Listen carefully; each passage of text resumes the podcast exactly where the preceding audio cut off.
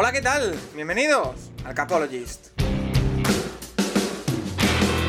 Where I come from isn't all that great. My automobile is a piece of crap. My fashion sense is a little whack, and my friends are just as screwy as me. I didn't go to boarding schools. Preppy girls never looked at me. Why should they? I ain't nobody got nothing in my pocket.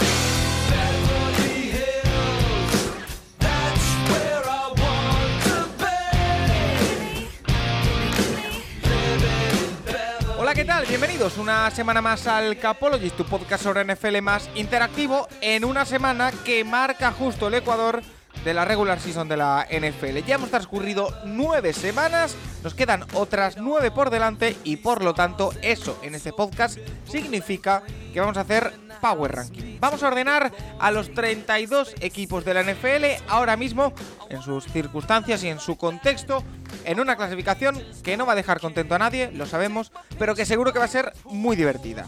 Además de eso, repasaremos todo lo que ha pasado en esa semana 9, lo que tenemos por delante, ese partido en Múnich, por supuesto, que va a marcar un hito en la historia de la NFL, el primer partido en Alemania de la historia de, la liga que se jugará este próximo domingo entre Tampa Bay Buccaneers y Seattle Seahawks, donde vamos a estar presentes, lo contaremos, y también por supuesto vamos a responder a todas las preguntas que nos habéis hecho, que son muchas, muchísimas y muy variadas. En un podcast que ya sabéis que está patrocinado por Stripes.es, la agencia de viajes que te lleva a ver todo el deporte norteamericano, a Estados Unidos sobre todo, que es donde están ahora mismo Fidel y compañía con ese viaje. Ahora mismo están, si no me equivoco, en Chicago y por lo tanto, si queréis estar al tanto y saber más o menos cómo es un viaje con ellos, seguidles ¿eh? en tripsespana, arroba tripsespana en Twitter y en Instagram, donde están subiendo todo el contenido de ese viaje para, si te apetece y no te terminas de lanzar, puedes hacerte la boca agua viendo lo que van a hacer durante toda esta semana, todo lo que van a disfrutar, y a partir de ahí, ya sabes, 50 euros de descuento con el Capologist. Si dices que vas de parte del Capologist, 50 euros en todos los viajes a, Estados Unidos que tienen este en Chicago y Green Bay, tienen otro este año eh, próximo al Far West y por ejemplo para la temporada que viene ya nos dijo Fidel que tienen planeado uno de eh, la parte norte de Estados Unidos y Canadá. Así que eh, para no perdérselo, de verdad. En una semana en la que tenemos que hablar de muchas cosas, como por ejemplo todo lo que pasó ayer en Barcelona, ese eventazo eh, para ver el Dolphins Ver, que trataremos, también el partido en Múnich, el despido hace apenas eh, unas horas de Frank Reich, sí, sí, Frank Reich ya no es técnico de los Indianapolis Colts, una sorpresa, eh, no por la cómo iba el equipo, sino por el momento del despido y también, por supuesto, muchas cosas más. Pero no lo voy a hacer solo, ya lo sabéis. Tengo un elenco de lujo a mi alrededor que encabeza la voz del sorteo de la Champions League, Rafa Cervera, arroba Rafa Cervera 22 en Twitter. ¿Qué tal? La voz del sorteo de la Champions League, Pedro Pinto, ¿no? Este, aquí, aquí estamos ya preparados después de hacer un poco de, de actuación esta mañana. Estamos aquí ya con el fútbol americano, ¿no? Que es lo que mi sangre corre por, por mis venas corre más sangre de fútbol americano que de fútbol y que de, fútbol sala, bueno, ahí estamos, ahí estamos más o menos, ¿no? Algo de béisbol también, de hockey hielo, triste por la derrota de los Phillies en la Serie Mundial, pero bueno, al menos llegaron los Phillies, que ya es para estar contento. Y bueno, otra jornada muy interesante de la NFL, apasionante, solo dos partidos en el segundo horario, ¿no? Que, que dices, uy, pero bueno, mm, gracias a tener solo dos los puedes seguir muy bien, entonces yo creo que mucha emoción, un gran Sunday Me parece. Y, bueno, como siempre, ¿no? La, NFL, la mejor liga del mundo, sin lugar a dudas. Había seis equipos en bye, por eso había tan, tan pocos partidos en el turno de, las 10. Eh, uno de ellos, que ahora hablaremos un poquito más eh, parado de ello, fue en el turno de las 7, el Dolphins Bears, que pudimos vivir tanto yo como Nacho Cervera en el evento en el Hard Rock de, Barcelona. Nacho Cervera, arroba Nacho Cervera 6 en Twitter. ¿Qué tal? Muy bien, la verdad, ayer, lo de ayer fue, a mí me gustó mucho. Yo me lo pasé muy bien en el Hard Rock con la, con la gente de la Osera, con, Diego, con, bueno, contigo también, con, bueno, más gente conocida de Spanish Bowl también que, bueno, por Twitter has interactuado, por, has hablado con ellos y tal, y bueno, conocerlos en persona, eh, bueno, muy buena gente y, y la verdad es que a mí yo me lo pasé muy bien. Eh, desde que quedamos para comer a mediodía hasta que salimos de ahí a las, ¿qué? A las diez y pico, ya había empezado el partido de Seattle, o sea, eh, la verdad es que estuvo, fue una muy, muy buena tarde aquí en Barcelona y... Hombre, fue, una muy buena tarde en Barcelona para que todos los oyentes del Capologis lo sepan, porque Nacho Cervera quizá mm, no voy a decir que no pago nada durante toda la tarde, pero estuvo Eh, cerca, ¿eh? Yo, yo cometí el error de, de tener que pagar en el Hard Rocks. Sí. pero Sí, bueno, lo- lo- que, que- pero, pero sí, sí. Eh, y bueno, lo que ha dicho Rafa, eh, habrá que verlo porque bueno, en dos semanas ya tenemos Mundial y esto se va a complicar, ¿eh? O sea, en dos semanas ya llevaremos cuatro partidos del Mundial y se va, se va a complicar el seguirlo todo a todas horas. te veo totalmente capaz, eh, Nacho. Si alguien puede, eres tú. Eh, otra persona que seguro que también puede es Santiago Tomás. y Arroba el box de Tomás en Twitter. ¿Qué tal? Muy buenas. Muy buenas, pues muy bien, la verdad. ¿Tú qué tal? Oye, no me esperaba esa contrapregunta. Ah, Eh, bien, ahora contaré porque tengo pensado hacer un par de editoriales en esta primera parte del programa, eh, pero ya contaré porque ha habido una experiencia evidentemente anómala este pasado viernes, eh, que ya todo el mundo que nos siga en redes es consciente, pero bueno, ahora, ahora contaré. Eh, me interesa saber eh, cuál es el primer feeling que tienes con, la, con el fin de semana de NFL. yo, Sí. bueno, pues fueron 13 partidos, que para mí fueron muy poquitos. Me dejó sensaciones encontradas de muy mal fútbol, muy, muy mal fútbol, porque los dos partidos que elegí para ver en pantalla grande, Dios Todopoderoso, pero por lo menos hemos visto que hay equipos que están mejorando, hay equipos que dieron la sorpresa, equipos que se durmieron. Veremos qué tiene yo sol en el encodo, que eso puede ser interesante. Eh, pero en general semana un poco fea. También quizás el ver el Commanders contra Vikings afecta a, a la ilusión de cualquier ser humano, pero bueno, no estuvo tan mal como esperaba. Fue mala, pero no tanto. El Rams Bucarest tampoco ayudó después, ¿eh? todo se ha dicho.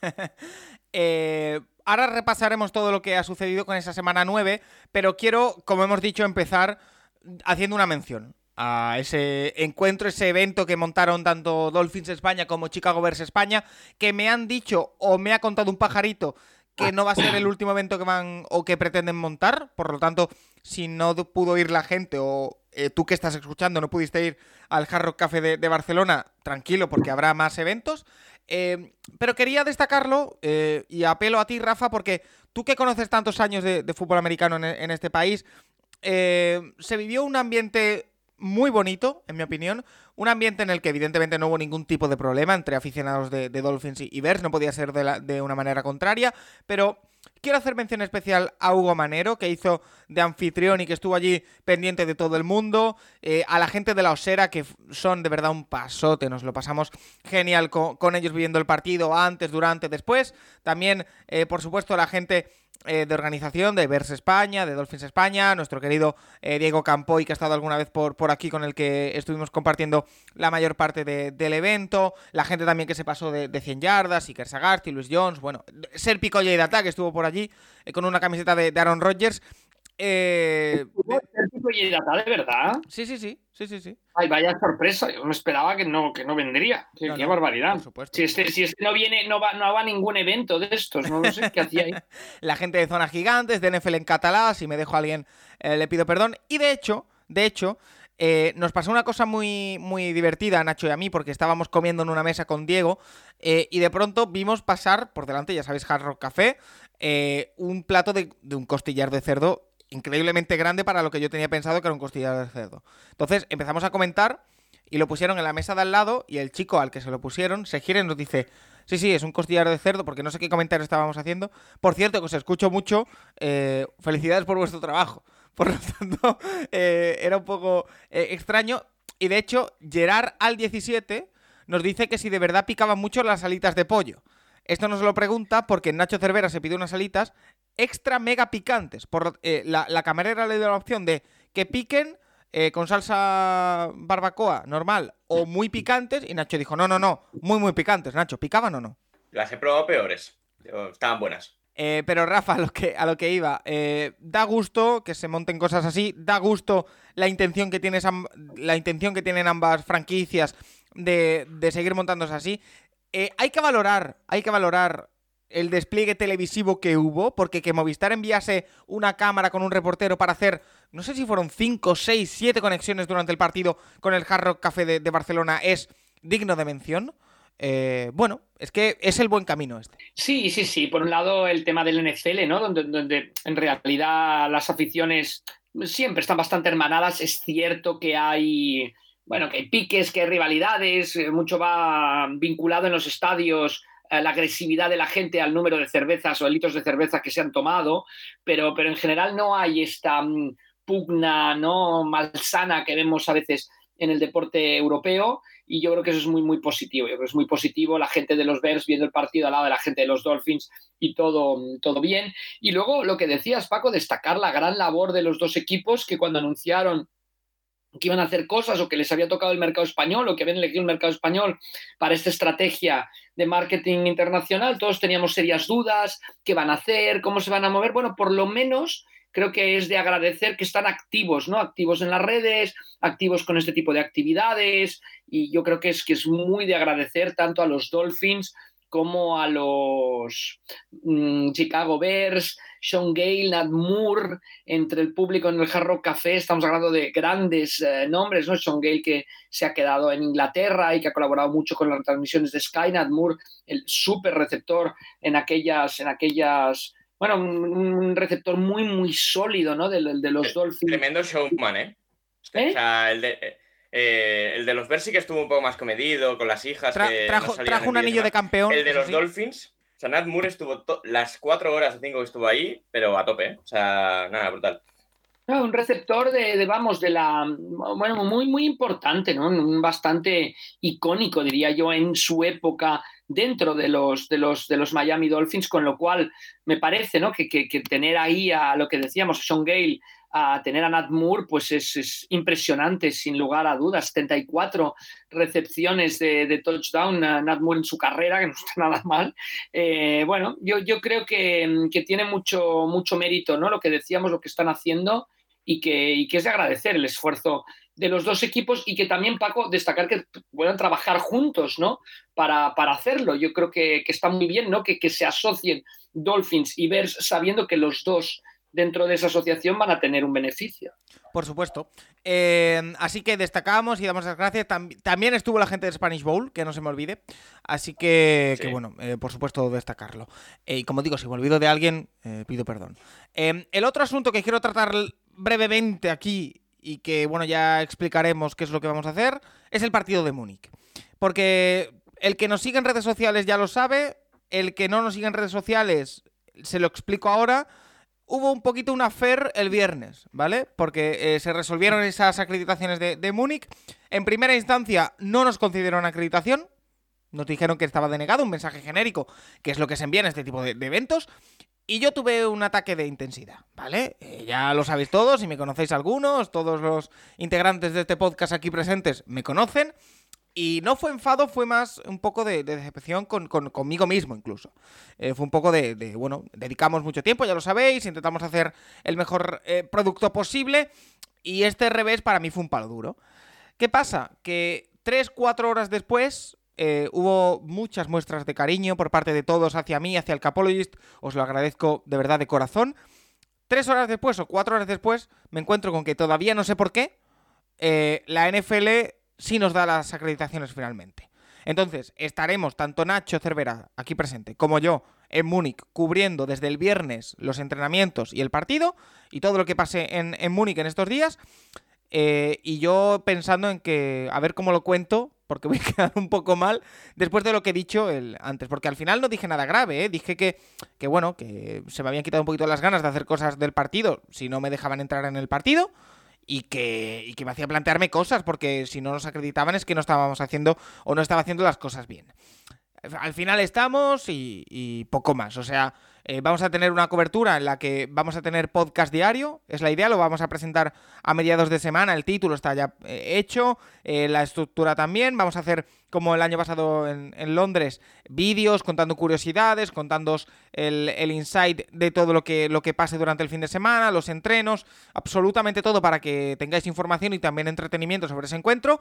Y nada, quería traerlo aquí la explicación de que, bueno, que fue un palo duro para mí y que fue todo motu propio, no, no tuvieron nada que ver ni Nacho, ni Santi, ni Rafa, ni Juan en todo en lo, que dije, que a lo mejor probablemente me equivoqué. Al, mostrarlo así en, Twitter, que hay que, ya sabéis que, al final hay que controlar estas cosas, pero bueno, oye, eh, porque nos preguntaba precisamente Hugo qué sintió el grupo ante la noticia del no a la acreditación, después sus sensaciones con que al final sí, el, el tweet que primero leyó mi tweet. Le ha pasado mucha gente, ¿eh? Que me escribía un tweet en plan, oye, ánimo, no sé cuánto, a los cinco minutos, oye, qué bien, cuando veían el otro tweet. Por lo tanto, de verdad, agradezco mucho la reacción de todo el mundo, agradezco el apoyo y el cariño y el seguimiento que, a veces perdemos un poco de vista y lo perdemos en, en los números.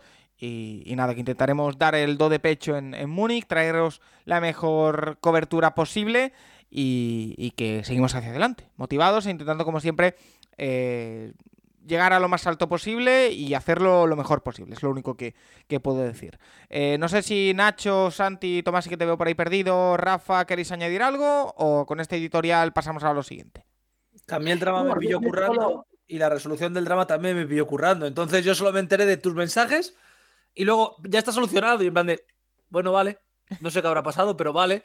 Y de repente tenemos la criticación y yo, bueno, oye, pues mira, eh, me has entretenido durante dos horas, pero nada, pero que es una alegría al final enorme para el programa. Y que bueno, que a ver, que sí, que a lo mejor tu comentario no fue el más acertado del planeta, pero que todos somos como somos, tenemos nuestros sentimientos y ya está. Tampoco creo que haya mayor drama en lo que pusiste o en el tal y que la buena noticia, pues mejor aún, que si hubiera sido mala. Pero eso, que tampoco fue un drama ni para bien ni para mal. Bueno, pues eh, ahí queda. Eh, estaremos en comentar, Paco, que ya, ya, habíamos dicho un poco, pero, pero la maravilla, ¿no? Los que tenemos una edad o que hemos, tenemos más edad que vosotros, de la gran maravilla de que existe Internet, de que existan las redes sociales, de poder hacer este programa. O sea, este programa hace 20 años, hace, hace 10 años sería inviable, ¿no? Porque no podríamos comunicarnos a través de las redes como hacemos ahora, con lo cual no tenías ninguna opción. O sea, es esto, no, no tenías, es como la Conference League, no teníamos la posibilidad de, clasificarnos para la Conference League, que es lo que hacemos ahora, jugamos en la Conference League, pero bueno, oye, nos enfrentamos a equipos grandes, ¿no? En la, en la, mira, en la Europa League todos los equipos que están ahora, o sea que, que quiero decir que yo creo que tener esa oportunidad es muy valiosa y que la han aprovechado gente, pues, ¿no? Primero, gente como Spanish Bowl, que fueron el primer medio puramente de fútbol americano acreditado un partido internacional en Londres, el primer medio español, y la verdad en eso fueron pioneros con, con, con Sergi, con Nacho Pinilla, con, seguro que me dejo muchos nombres, ¿eh? o sea que no me voy a poner a, a, a, cantar toda la alineación, pero yo, yo creo que, mm, que tiene un mérito, ¿no? Un mérito desde la, desde la pequeñez, ¿no? Y la pequeñez que no, no es que nos esté, no esté infravalorando, ni mucho menos, ¿no? Pero desde la pequeñez de no, de no tener ningún vínculo con un gran medio, ¿no? Eh, el, poder, eh, ¿no? Somos como esas películas de cine em, sencillas, ¿no? Que no, presenten, no, no estamos con ninguna major, ni mucho menos, pues desde ahí el poder eh, acceder a un partido como el que se va a jugar histórico en Múnich, yo creo que es una, un gran logro. Y si no se hubiera conseguido, también lo es. Yo es un poco lo que le quería decir a, Paco Virués. La NFL a nivel internacional pues va creciendo un poco como puede, ¿no? lo de Londres estaba muy bien fortificado, ahora tienen que empezar a crecer en Alemania, donde mucha gente no sabe ni quiénes somos ni nada. La NFL en Alemania, vamos, es que no, tengo ni idea, ¿no? Ni quién lleva la NFL en Alemania. Eh, entonces va creciendo poco a poco la NFL como puede a nivel internacional y es obvio que a veces se olviden de ti o te dejen del lado, o sea, por eso tampoco me lo tomaba a un nivel tan personal, pero bueno, mira, al final, oye, este, happy ending, Paco. ¿eh? Bueno, la verdad que sí, y lo vamos a disfrutar muchísimo. De hecho, el vuelo es viernes 7 de la mañana. Nacho, ponte tus mejores galas, porque desde ese momento vamos a estar grabando vídeos. Ya llevo yo al aeropuerto, así puedo ver el partido del jueves por la noche, ¿vale? Pues mira, precisamente antes del programa hablábamos de qué íbamos a hacer. Eh, ya lo, cerramos. Eh, pero bueno, disfrutaremos en Múnich e intentaremos haceros disfrutar a vosotros también. Em, en otro orden de cosas, vamos a meternos ya en el mundo NFL y en el fútbol americano. que de las dos horas y media no bajamos. Correcto. Eh, tenemos notición, al menos noticia de impacto en estas últimas horas en la NFL, porque sí que es verdad que las últimas dos semanas de los Colts no llamaban al optimismo, estaban mal. En Indianápolis el récord, si no me equivoco, es 3-5-1. Pero es que nos ha sorprendido que han despedido a Frank Reich, a su entrenador. Eh, ahora tendrán que poner a interino a Jeff Saturday, que estaba como consultor de la franquicia y analista en ESPN, que es algo poco ortodoxo. Alucinante. Eh, yo es que la primera sensación que tengo, Nacho, es que es un entrenador Frank Reich que se ha visto superado por las circunstancias y que era un contexto muy difícil, el de Indianapolis, y que va a tener, si no un trabajo como coordinador top, un banquillo NFL otra vez eh, pronto. A ver, la temporada ha salido fatal en Indianapolis, pero ya desde el tema de Matt Ryan, que a las cosas como son, a Matt Ryan se le sienta no solo por el nivel deportivo que estaba mostrando, sino por, por un tema económico. O sea, Jimmy se baja, baja a hablar tanto con Valar y con Raik y les dice, como este jugador se nos lesione ahora durante la temporada, el dinero del año que viene es garantizado. Así que ya lo puedes estar presentando y que no vuelva a jugar un snap en todo el año. Y más Ryan, da igual lo que haga Sam Ellinger ahora aquí lo que queda de temporada, si a Sam Ellinger lo sientan, va a salir a jugar Nick Foles. Entonces, eh, mi sensación es que Frank Reich estaba, estaba un poquito hasta aquellas partes de ahí abajo de, de Jimmy Irsay, de tener que trabajar con él, de tener que, de, bueno, de tener que funcionar y tener que reportar a él y que la sensación es que bueno, la, relación se ha tensado mucho en este último mes, últimos mes y medio, y que bueno, las cosas como son. O sea, hoy salía que en, en EPA por jugada los Colts han jugado los dos peores partidos de este año.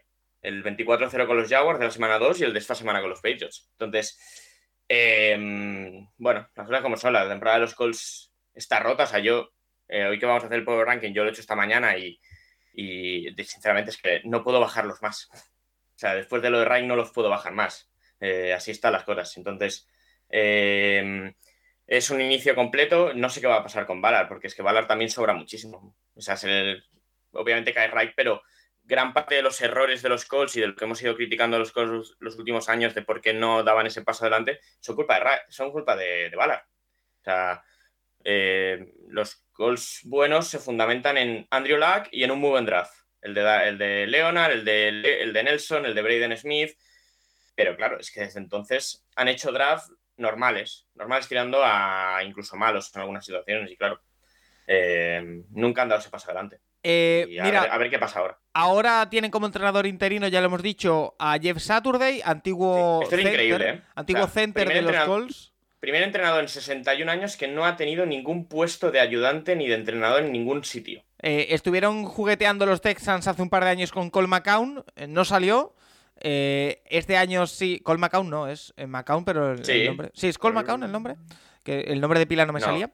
pero bueno, total. No, pues estás juntando nombres. Sí, estoy juntando Cole McCoy y McCown, por eso.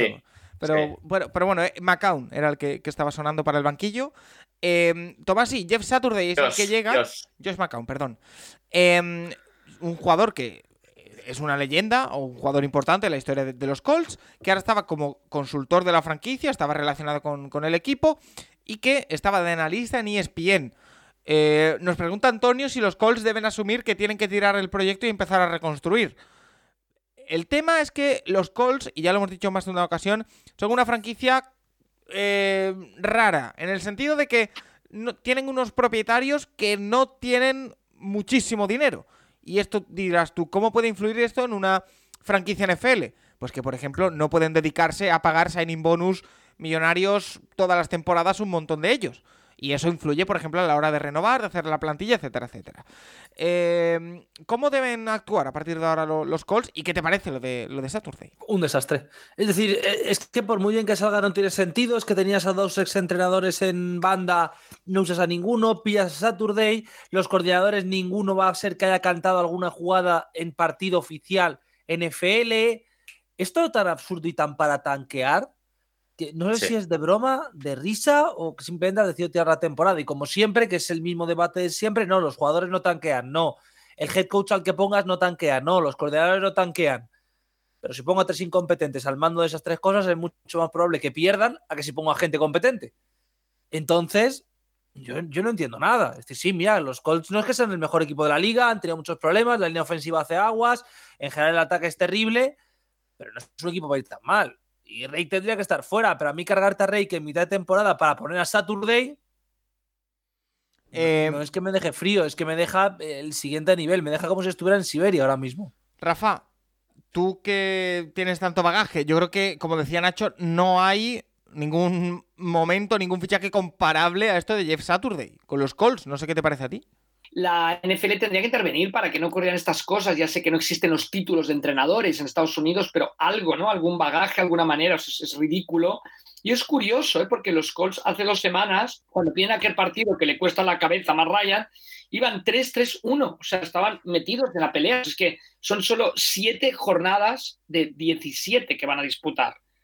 ¿Cómo es posible que el equipo dimita en ese momento? Porque Sam Ellinger no puede ser coreback de ningún equipo en la NFL lo decíamos antes y, lo, después a, los hechos nos remitimos. O sea, puede ser que un día tenga que jugar porque no tengas a nadie más, pero no puede ser. O sea, lo, de Matt Ryan, no sé cómo puedes sentar a un jugador por un tema económico que, vale, Matt Ryan te habrás equivocado y lo que sea, pero, no, no, comparemos. El mismo Nick Foles, no sé, es, como ridículo si criticábamos tanto el, movimiento, los movimientos de Detroit de decir es que no quiero ganar, ¿no? Los movimientos antes del trade deadline de Detroit, pues esto de Indianapolis es muchísimo más grave. O sea, ¿qué puede sentir un aficionado de los Colts en estos momentos cuando, es que su ilusión se va a recuperar, si se recupera en septiembre del año que viene? Es que es demasiado tiempo, ¿eh? O sea, 11 meses mm, sin, sin tener esperanzas ni ilusiones ni nada, cuando en teoría tenías un equipo competitivo, estabas 3-3-1, Ryan había hecho algún partido bueno en la temporada.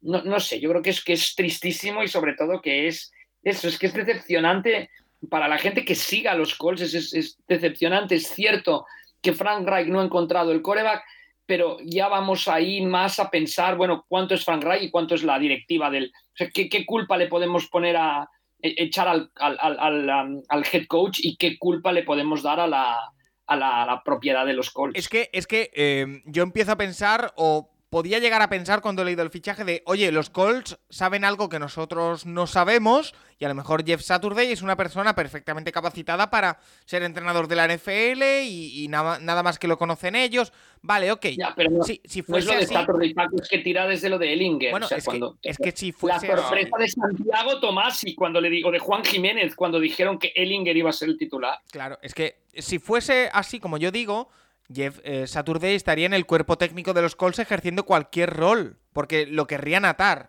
No es el caso. Eh, es que me suena muy raro. ¿Y qué es lo que quieren? ¿Un quarterback en el, en el draft? ¿Un CJ Stroud? ¿Qué es lo que quieren, Nacho, o qué? Bueno, en, Indianapolis, han, tirado la temporada completamente y el plan es, digo, no volver a ganar un par ciento la temporada, pero, pero hay pocas ganas de, de ser competitivos de aquí al final, eso está claro. Eh, Irsey es gracioso, pero bueno, Irsey hace un par de semanas salió a, criticar bien criticado y, bien hecho a, Dan Snyder, que ya ha puesto la franquicia en, venta, pero hará falta que alguien salga a decirle a Jimmy Irsey que también es un incompetente y que es uno de los peores propietarios que hay en la NFL, pero bueno, eh, es lo que hay, es cuando el, cuando el propietario baja al vestuario a tomar decisiones, empiezan los problemas. Y lo hemos visto en muchas franquicias, Dallas mismo, eh, bueno, esto, Washington, Indianapolis, Houston, son equipos que no salen de ahí abajo. Eh, Indianapolis salió con, bueno, con Andrew Luck salió unos años, pero con Ray incluso también, pero bueno, al final los Colts dan la sensación de quiero y no puedo los últimos años y esta vez, este año ha sido ya ni quiero. Entonces, bueno, es lo que hay. Eh, están ahora mismo el 14 del draft y tiene pinta de que van a escoger más arriba. Y sí, ya hablamos de que tenían que ir por quarterback el año que viene, que se acabaron, tienen que dejar de parchear, parchear todos los años en todas las posiciones importantes y a ver qué pasa. Y em, también nos pregunta Alberto Carmona que es muy doloroso ver el ataque de los Colts, especialmente su línea ofensiva, que es la mejor pagada de la NFL y hasta hace poco era inexpugnable.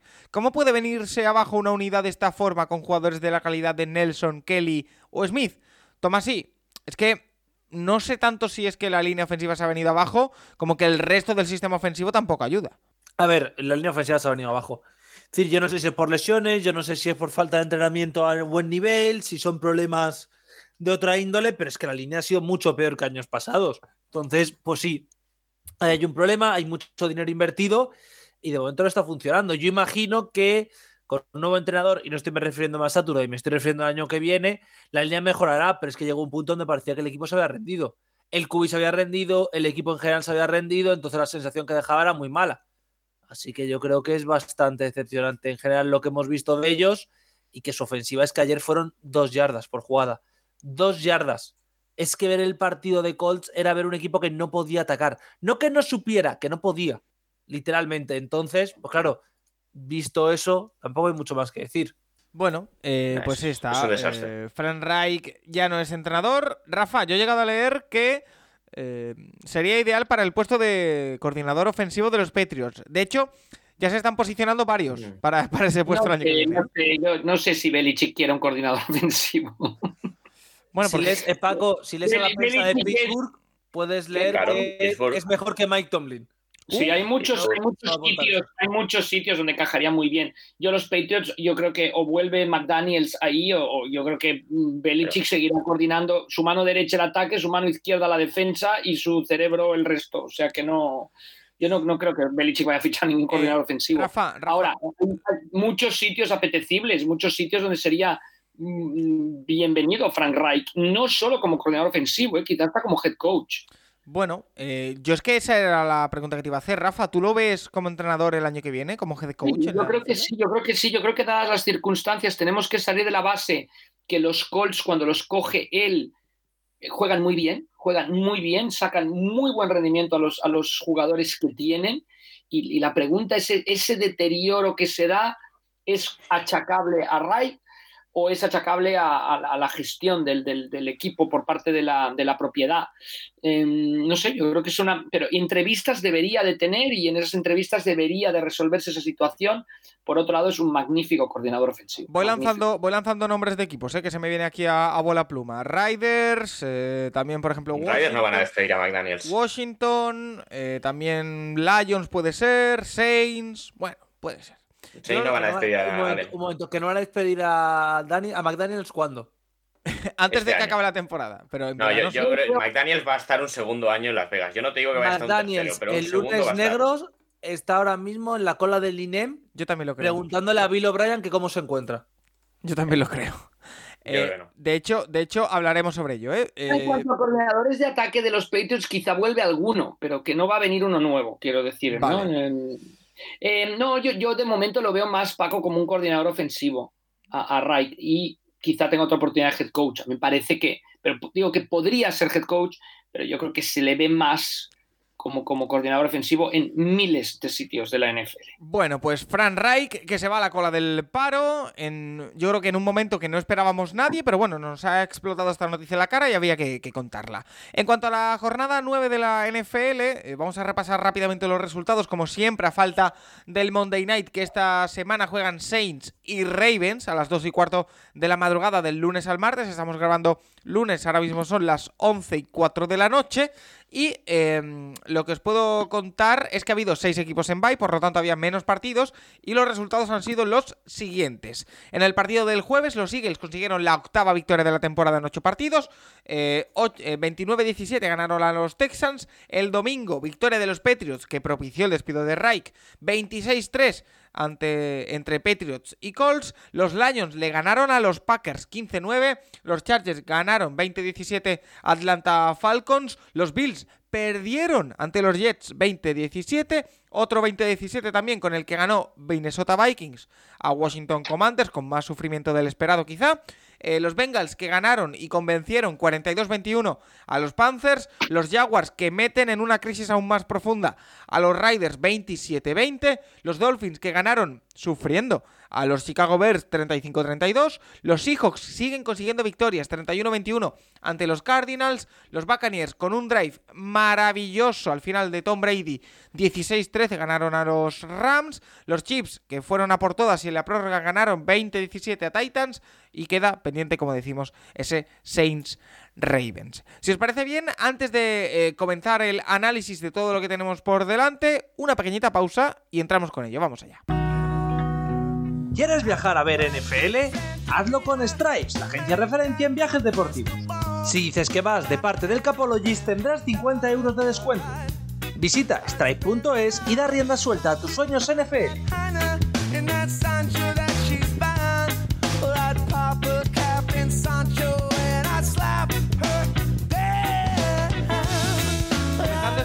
Periodo de análisis de la jornada 9 con una pregunta que nos hace Sergio García Cestero sobre ese partido entre Chicago Bears y Miami Dolphins y nos dice qué Bears son mejores o cuáles tienen más futuro. Los de comienzo de año con los partidos perdidos, 13-6, eh, o los actuales que pierden 32-35.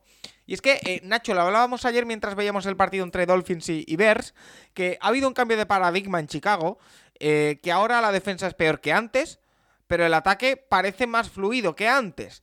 le puso en complicaciones Chicago a Dolphins, hubo una actuación arbitral al final digamos que dudosa, dudosa es la palabra, eh, que, pudo haber permitido a los, a los Bears empatar si no hubiesen decidido lo que decidieron. Em, hay razones para el optimismo, sobre todo con Justin Fields, que lo hablaremos mañana con, con Juan en profundidad, pero también con la llegada de Claypool, con Mooney, con Montgomery en ese backfield. Están funcionando las cosas en ataque en Chicago. ¿Qué pasa? Que en defensa, con los traspasos de Robert Quinn y de Roquan Smith, han perdido bastante y se nota.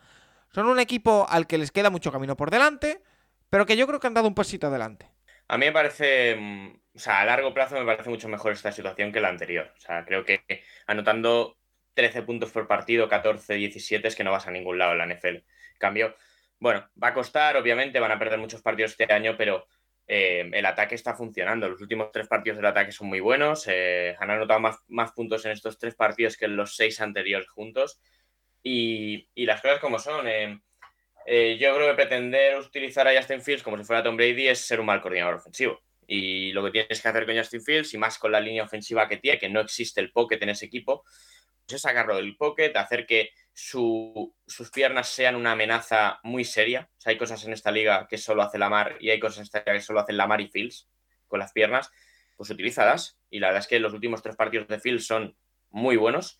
Eh, y el ataque ha hecho todo lo que necesitaban para ganar partidos. A los Patriots les ganan y obviamente pues si te meten 49 y 35 puntos, eh, cero, cero quejas al ataque en este sentido en Chicago, pero, pero yo creo que sí que es el camino a seguir en ese sentido. El tema defensivo, bueno, yo creo que con, los dos traspasos es que puede que Chicago tenga el peor front seven de toda la liga ahora mismo.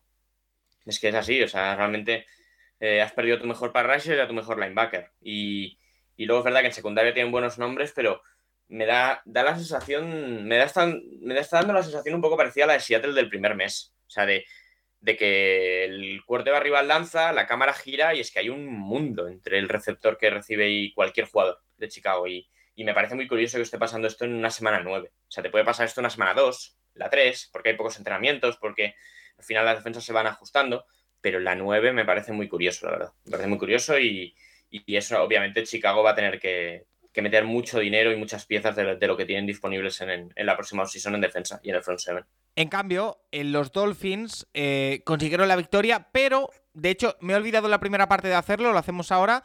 Yo propongo a Mike McDaniel para el premio Man Patricia de, la semana. Y me explico.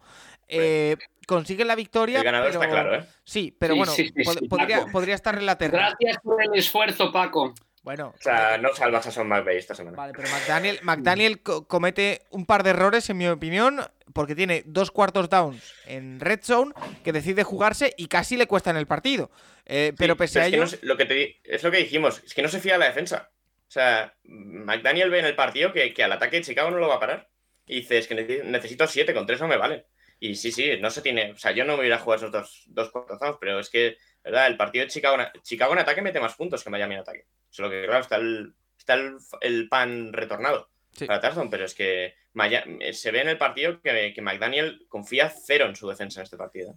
Entonces, eh, a lo que iba, Dolphins. con razón que pese a ello. Sí, con razón. O sea, es el gran, es el gran pero que le ponemos todo el año poniendo a Miami. La, defensa no es la del año pasado. Claro, eh, pero es que el ataque es muy bueno. Nos preguntan Seahawks Jacks y Antonio García, que de hecho ambos hablan de tu MVP. Incluso Seahawks Jacks dice: Increíble Paco con su pedrada de Tua como MVP. Yo solo quiero llamar a la tranquilidad. Tranquilidad, que todavía queda tiempo. Está en un buen camino, pero tranquilidad. Dicho esto, ¿el ataque o solo ese ataque, Tomasi? Puede darle a los Dolphins para ganar esa división, como dice Seahawks Jacks, le puede dar viendo esta derrota de los Bills, que para mí es un accidente, pero bueno, es una derrota, eh, ¿le puede dar a los Dolphins para ganar esa división solo con este ataque? Mm, no. Es decir, a ver, solo con este ataque no. Creo que pueden ganar la división, quiero que conste acta, al final la NFC Norte está, eh, la, perdón, la FC Este está muy abierta. Pero da la sensación de que a los Dolphins todavía les falta un poco para ganar la división. Creo que sí van a poder pelear por el playoff, creo que hay cosas positivas, pero al final contra Jets te pegaste un revolcón curioso. Jugar en Nueva Inglaterra no es que sea un partido bonito. Tienes que jugar también, si además no falla, un partido en Búfalo. Eh, no tienes un calendario fácil. Y a mí creo que el revolcón con Jets, aunque sí que creo que Miami es mejor que Jets, te puede costar caro a largo plazo. Creo que sí van a entrar en playoff, pero yo ahora mismo no les veo como líder de división porque su defensa no, no acaba de funcionar, ¿eh? Bueno, eh, ha entrado Bradley Chubb, que tiene que darle un soplo de aire fresco a ese equipo. Eh, Antonio García Rafa nos dice directamente que sitúa MVP y Tyson Hill, jugador ofensivo del año. A ver, eh, Tyson Hill, eh, Tariq Hill, perdón, em, si, si llega al récord de yardas, probablemente será jugador ofensivo del año, creo yo. Y si no también, y si no también. Bueno, pero lo asegura 100% si consigue el récord, para mí. Sí, sí, Eh, pero es el mejor jugador ofensivo de la liga este año sin ninguna duda. Sin duda. Eh, Rafa, ¿tú cómo lo ves a estos Dolphins? Eh, que dejaron alguna dudita, como decimos en ese partido, eh, pero igualmente consiguieron la victoria. Otra más con Tua como titular. No han perdido con él como, como jugador titular. No, bien, bien, contundentes, muy bien. Eh, yo lo veo precipitado todavía. Yo de momento veo a Mahomes, por ejemplo, si me dijeras a quién le das el MVP en estos momentos, yo se lo daría a Mahomes. Tampoco Incluso- podemos olvidarnos de Jalen Hurts y compañía y en los Eagles que están haciendo cosas bastante interesantes y no solemos hablar de ellos. Eh, pero bueno, bien, bien, bien, los Dolphins bien. No creo, yo creo que lo que decía Tomás, tienen que ir a Búfalo todavía. Eh, ojo, Búfalo que ha perdido dos partidos dentro de la división, lo cual para los desempates no le va a ir muy bien pero, mm, pero al final eh, yo creo que los Dolphins son claros candidatos. Estoy totalmente de acuerdo con Santiago Tomasi y ahí lo dejo. Magnífico. Eh, en esa misma división. pero no para ganar la división. En esa división en la que, haciendo un recuento en la FC Este, están Bills 6-2, Jets 6-3, Dolphins 6-3 y Patriots 5-4. O sea, están todos en récord positivo después de nueve jornadas. Eh, nos han pedido encarecidamente que hablemos de los Jets esta semana. Por lo tanto, yo, como nos debemos a nuestros oyentes, hablamos de los Jets. Además de esa petición, también Antonio Reyes nos dice que si es la pareja Sos Garner DJ Reed, una de las mejores parejas de cornerbacks de la liga. Em, la verdad, eh, Rafa, esta victoria de los Jets ante los Bills, a mí sí que me cogió con el pie cambiado. A mí. Porque yo pensaba que eh, con la lesión de Brice Hall, con eh, Zach Wilson que no estaba a su mejor nivel, eh, iban a bajar, era mi opinión. Sigo pensando que, que a lo mejor si hay algún rebote entran en playoff, pero no son, no son favoritos todavía para entrar en playoff, pese a ese récord de, de 6-3. Pero nos comentabas que no tengo el nombre de la persona que nos lo dijo, que, que estaba ilusionado con, con lo de. Hombre, de para, ilusionarse. Yo creo que los, los Jets eh, sale, está manejando muy bien al equipo. Yo creo que está manejando muy bien al equipo. Yo creo que la victoria, sobre todo al final, cuando sigue empatado, es un drive excelente, sin ponerse nervioso, sin anotar, no dejándole prácticamente tiempo a los Bills para, para reaccionar. Eh, yo, yo creo que la clave es que los, los Jets están sacándole mucho provecho a, a sus puntos fuertes en el momento en que los sacas de esa posibilidad, que es lo que consiguió Belichick la semana anterior, entonces es complicado. O sea, Zach Wilson, si va dentro del, plan de partido, del manejo de partido, si puede correr, no necesita 160 yardas, si pueden sumar más de 100 yardas entre los dos running backs como ayer, tienen argumentos. Una vez que los sacas de ahí, no les veo una capacidad de poder... Eh, doblegar a los grandes, pero es para estar ilusionados, van a pelear hasta el final, no creo que entren a playoff, pero van a pelear hasta el final por, por entrar y tienen mérito. Me cuesta que la imagen en ataque que dejaron, o sea, ¿cuáles son los Jets en realidad? ¿Los de New England o los de Buffalo? Pero, pero claro, la mejora es impresionante, hay que estar ilusionado si, si, si es aficionado. En New, en New, England realmente el tema está Wilson, ¿eh? O sea, si no, no es ya, partido, ya, pero... no te digo que no lo ganen, ¿eh? No, no, no, por eso, pero bueno, la imagen obviamente también el coreback juega un papel fundamental, Nacho, eso está clarísimo. Sí, sí. No, y justamente eh, el que hace un partido horrible esta vez es, es Josh Allen. O sea, Josh Allen lanzados intercepciones eh, feas, feas, la verdad. Eh, de los cornerbacks, ¿Qué opinas de la pregunta de los cornerbacks de los Jets? Yo, yo es que recuerdo que lo hablamos el día del draft, que a mí DJ Intensidad te la ha jugado dos años, jugó dos años increíbles, los dos últimos, llegando rebotado y de, bueno, que medio lesionado, y, y que el, el, la elección de Sos Garner eh, mejoraba todavía más a Reed, porque Reed es, ya incluso en Seattle, siendo el mejor cornerback de los dos, eh, él hacía de cornerback 2. Siempre. O sea, siempre, él siempre cogía el rol de cornerback 2. Y claro, ponerle en el otro lado a un tío como Garner es que, eh, bueno, te mejora muy bien los dos lados y jugadorazos. O sea, Sos Garner debería ser el rookie defensivo del año. Va camino de ello. Y, y Reed es que es, bueno, eso, los últimos, juntando esta temporada, 2020, 2021 y 2022 de Reed es un, ha jugado a un nivel muy alto, muy, muy alto. Oye, eh, Tomasi, y en el otro lado de ese partido, eh, los Bills, todos asumimos que es eh, un accidente y Emilio Seve nos pregunta eh, que si puede deberse a un exceso de confianza. Em, ¿Tú también lo consideras un accidente, esa derrota 20-17 de Buffalo ante Jets? Hombre, yo considero que ahora mismo estamos revisando si Osalen puede jugar este domingo.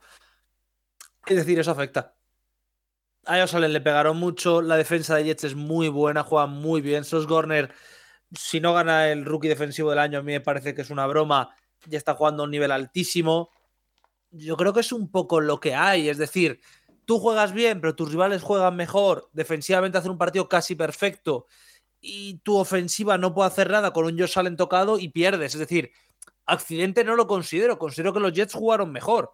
Ahora, si considero que los Jets son mejor equipo, no, pero creo que esto también es un poco, no voy a entrar ya en el manido Any Given Sunday y tal y cual, pero sí que creo que es una demostración de que los Jets son un equipo muy competido. Y además esto lo ha dicho siempre Rafa, esto lo ha dicho siempre Nacho, es un partido divisional decir, un partido divisional es un animal distinto al resto. Porque se conocen mucho, porque están muy entrenados, porque podemos decir que es que jugaban en Nueva York, con lo que ello implica, al final te ganan y te ganan bien, por mucho que el marcador sea corto. Allen tuvo un mal partido, Zach Wilson jugó, porque no es que jugara muy bien, pero jugó. Entonces, pues oye, ahí está, ya está. Es una victoria muy meritoria de Jets y no creo que sea un accidente sino que los Jets son bastante más competitivos de lo que esperábamos yo, por lo menos al principio. Bueno, eh, otro equipo. Y con seis victorias, con seis victorias, los playoffs están cerca, ¿eh? En la AFC no sé yo, ¿eh? Bueno, están a cuatro y quedan ocho. Claro, estás, a, tres o cuatro partidos. Estás a tres o cuatro partidos de, jugar playoff, ¿eh? Es verdad que la AFC parece, parece que va a acabar siendo más cara, como todos pensábamos. Yo creo que la, cifra mágica son 10. Es que esos son cuatro partidos. En la, NFC, en la NFC no. No, en la NFC con 8 te puedes meter a lo mejor. Pero... En la NFC yo me estaría más tranquilo con 11. Pues mira. Pero bueno, 10, 10, deberían valer, 10 deberían valer. Sí. esta semana descansan. mira, llegarán con todo el subido al descanso, pero mira, vuelven contra los Patriots. Ah. Y luego contra Chicago. Divisional, ¿eh? Bueno. Importante ese partido. Eh, otro equipo que también está con la flechita para arriba, y no es novedad, eh, son los Seahawks. Cuarta victoria consecutiva. Eh, y es que precisamente en este partido de Múnich, yo creo que ya que se viene el partido encima y no hay más jornadas de por medio, podemos afirmar, sin miedo a equivocarnos, que en ese Tampa Bay Buccaneers, Seattle Seahawks, el equipo favorito es Seattle. O sea, pues, eh, pues en las casas de apuestas, ¿no? Pues yo creo que el favorito es Seattle. No tienen, ni idea. En las casas de apuestas, Seattle es no favorito todas las semanas. Eh, no tienen idea, pero ¿quién hubiera dicho, Paco, en agosto que diríamos que de cara a este partido, a cinco días de coger el avión, tú y Nacho, los Seahawks serían favoritos? Sin duda. Y nos hacen dos preguntas, bueno, en concreto se la hacen a Nacho, eh, tanto José Eladio como David Pereda. Eh, la primera, de David Pereda, dice, Seahawks parece no tener freno y 49ers, con algunas desconexiones, van a más. ¿Ves a Seattle ganando la división comparado el calendario con San Francisco? ¿O crees que en los duelos divisionales van a perder toda opción? Y por su parte, José Eladio nos hace una pregunta que llevamos eh, intentando responder varias semanas, eh, que es que si visto lo visto en Seattle, ¿crees que el que sobraba era Russell Wilson en ese equipo? Yo no sé si el que sobraba era Russell Wilson, Nacho, pero sí que es verdad que estamos viendo a un, equipo de Pete Carroll más que otros años. Y eso eh, les está viniendo bien porque están compitiendo de maravilla. Sí, a ver, el tema de la división. Em, Ahora mismo, perdóname, porque voy a situar a la gente. Seahawks está primero con 6-3. Segundo, 49ers 4-4 a dos partidos. Tercero, Rams 3-5. Eh, uno, y medio, perdón. Y eh, último, Cardinals 3-6.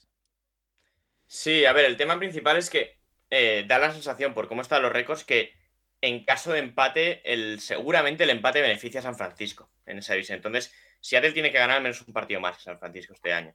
Y, el problema principal, a ver, Seattle el último mes es muy complicado. O sea, realmente los próximos cuatro partidos más o menos se pueden ir sacando. O sea, Buccaneers, Raiders, Rams, que siempre se nos complica, y Carolina.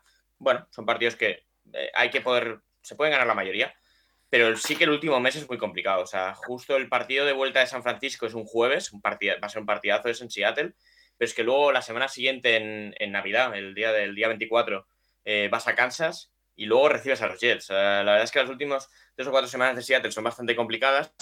Eh, veremos qué tal. A mí, a mí me está dando muy buenas sensaciones Seattle y sobre todo me está dando sensaciones de equipo sostenible. O sea, lo del primer mes era completamente insostenible. Tú no puedes intentar ganar, un ganar partidos metiendo 48 puntos todas las semanas, que es un poco lo que está pasando en Chicago ahora.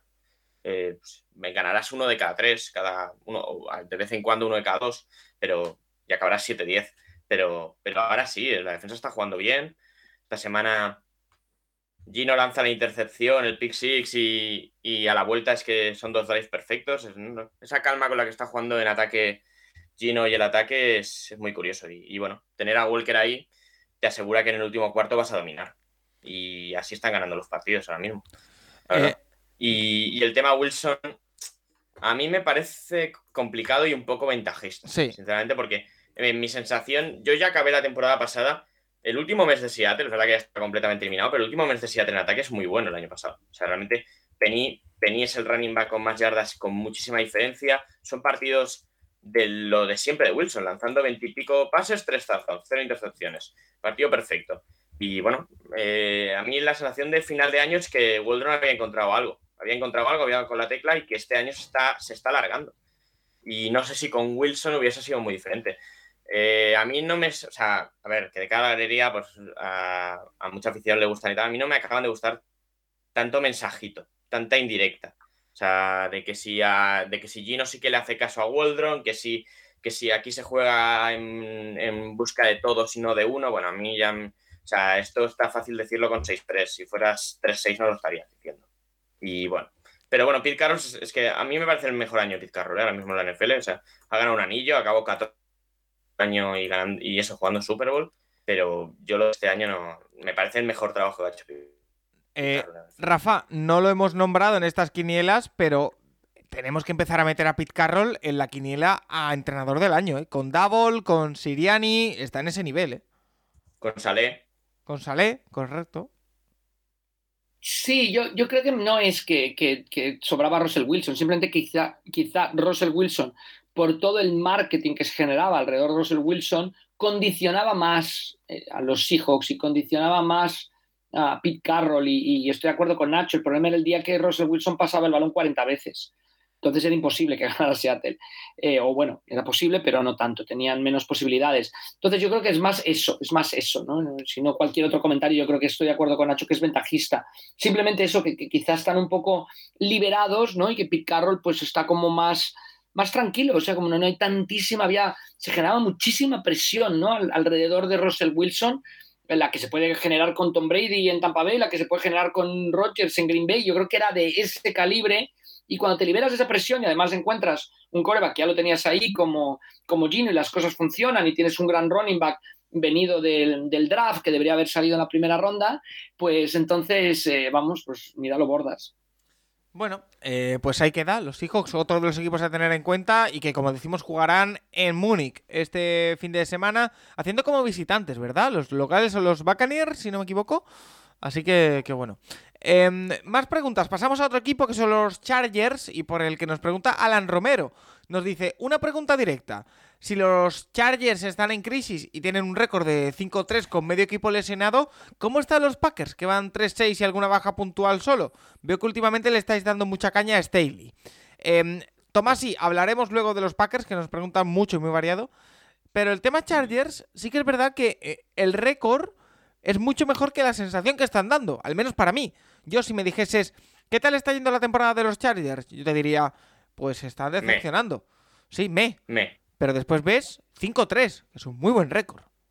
Ya, 5-3 ganando en la próloga a Denver, pidiendo la hora, ganando 28-30 a Browns porque sois incapaces de ganar un partido, ganando 17-20 a Falcons porque Falcons decide de forma voluntaria perder el partido esta semana, Dios sabe por qué, ganan los Texas bien. El defensa.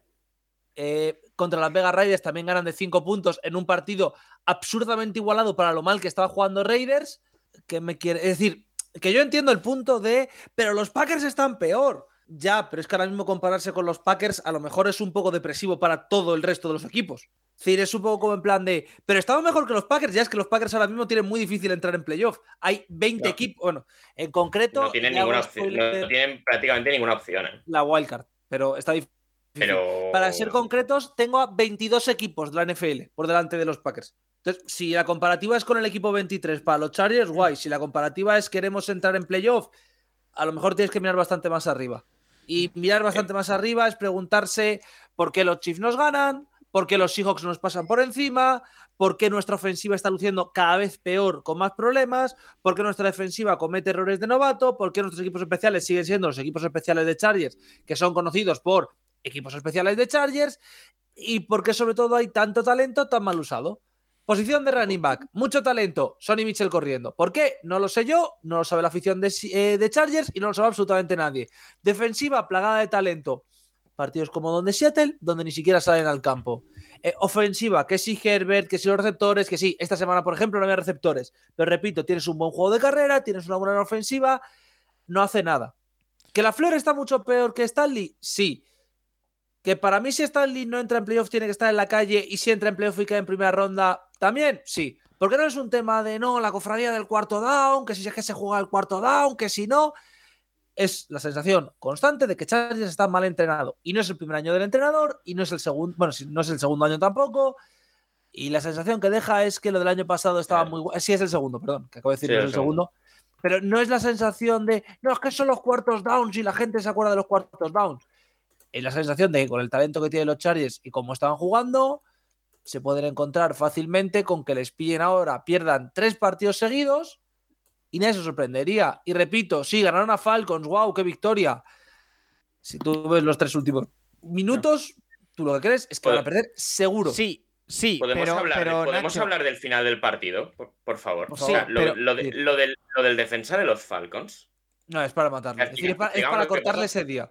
Eh, Ya está. Eckler tiene una carrera en la que ya, ya flipas que estando en zona de field goal, el running back haga un fumble, pero es que el tío que recupera el fumble se pone a correr hacia la enzo contraria y tiene un fumble él solo. O sea, el tío de los Falcons a, a 20 yardas del field goal tiene un fumble él solo, completamente solo. Y a partir de ahí, bueno, sí, la coge Herbert, un par de pases y el field goal, pero eh, yo esto no, o sea, lo he tenido que ver hoy porque obviamente estábamos en el bar y te pierdes la mitad de las cosas que pasan, pero yo he flipado. O sea, Y Paco, Y porque eso- sé que vas a hacer el comentario, pero es que el récord que tienen, el récord que tienen es el mismo que tiene Titans, muy guay. Estás un partido por detrás de Chiefs, estás medio partido por delante de Bengals y de Patriots y marcas la wildcard.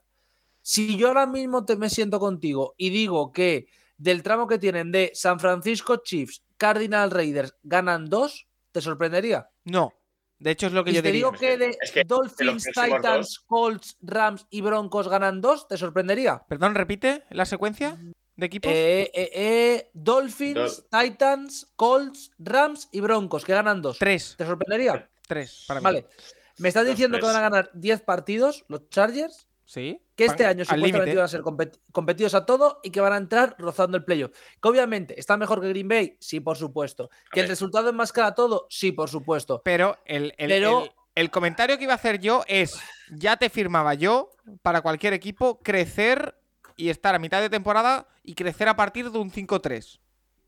Sí, pero Ya, en, verano Paco, me pero- dijisteis, en verano me dijisteis que este equipo iba a ser mejor que los Chips. Eh, Paco, pero no te voy a poner un ejemplo muy claro. Entonces, si yo te digo que te voy a dar toda la ofensiva de Steelers, todo absolutamente igual que lo tiene Steelers ahora, pero que en vez de 2-6 van 5-3, me vas a decir que es mejor situación, obviamente. Pero los problemas siguen estando ahí. Es es un poco el elefante de la habitación. No, pero es que ganamos y por tanto no hay problemas. Hombre, los Eagles están jugando muy bien, pero los Eagles tienen problemas. Y son problemas que sabemos todos. Los Vikings van 7-1, están jugando. Están jugando. Pero van 7-1. ¿Sabes te quiero decir? Que es que a mí, esto yo lo entiendo porque al final todas las ligas son resultadistas. Pero que un equipo vaya 7-1 y por tanto tenga el segundo mejor récord de la liga, no implica que sea el segundo mejor equipo de la liga. Y menos en una competición de 16 jorna- 17 jornadas ahora, con calendario asimétrico, donde el valor de tu división importa muchísimo, donde con quién juegas y en qué posición acabaste el año pasado importa muchísimo. Pues seamos honestos, vale, a principio de año no nadie lo esperaba. Pero ahora mismo, la FC Oeste, pues es una división mediocre. Sí, sin duda. De Entonces, todas claro, eso ese ayuda. equipo con, con 5-3, cuando, con Keenan Allen al 100%, con Mike Williams, con, pueden ser peligrosos, ¿eh? Yo creo que Sí, también sí. equipo peligroso. Si peligrosos Pero es un pueden equipo ser, mal entrenado. pero, claro, es que es eso. Es que a mí no me da la sensación de que sea un equipo. A ver cómo lo digo sin que sea de faltas y tal, porque al final eso no me sale tan- no, me, no me interesa. Es un equipo que para el talento que tiene no juega tan bien como debería y que si fuese 2-6 ahora mismo. Tampoco hay motivos para decir, no, bueno, es que este partido lo tenían ganado y tal. No, no. Es que volvemos al caso Vikings, volvemos al caso de muchísimos equipos. Si tú ganas todos los partidos que ganas por una anotación, eso implica que no estás haciendo las cosas tan bien. Y repito, de las tres últimas victorias de Chargers, en dos de ellas podríamos decir que las ganan porque el rival se pega un tiro en pie, que son Browns y Falcons. La de Broncos voy a dejarla porque simplemente son muy malos en ataque.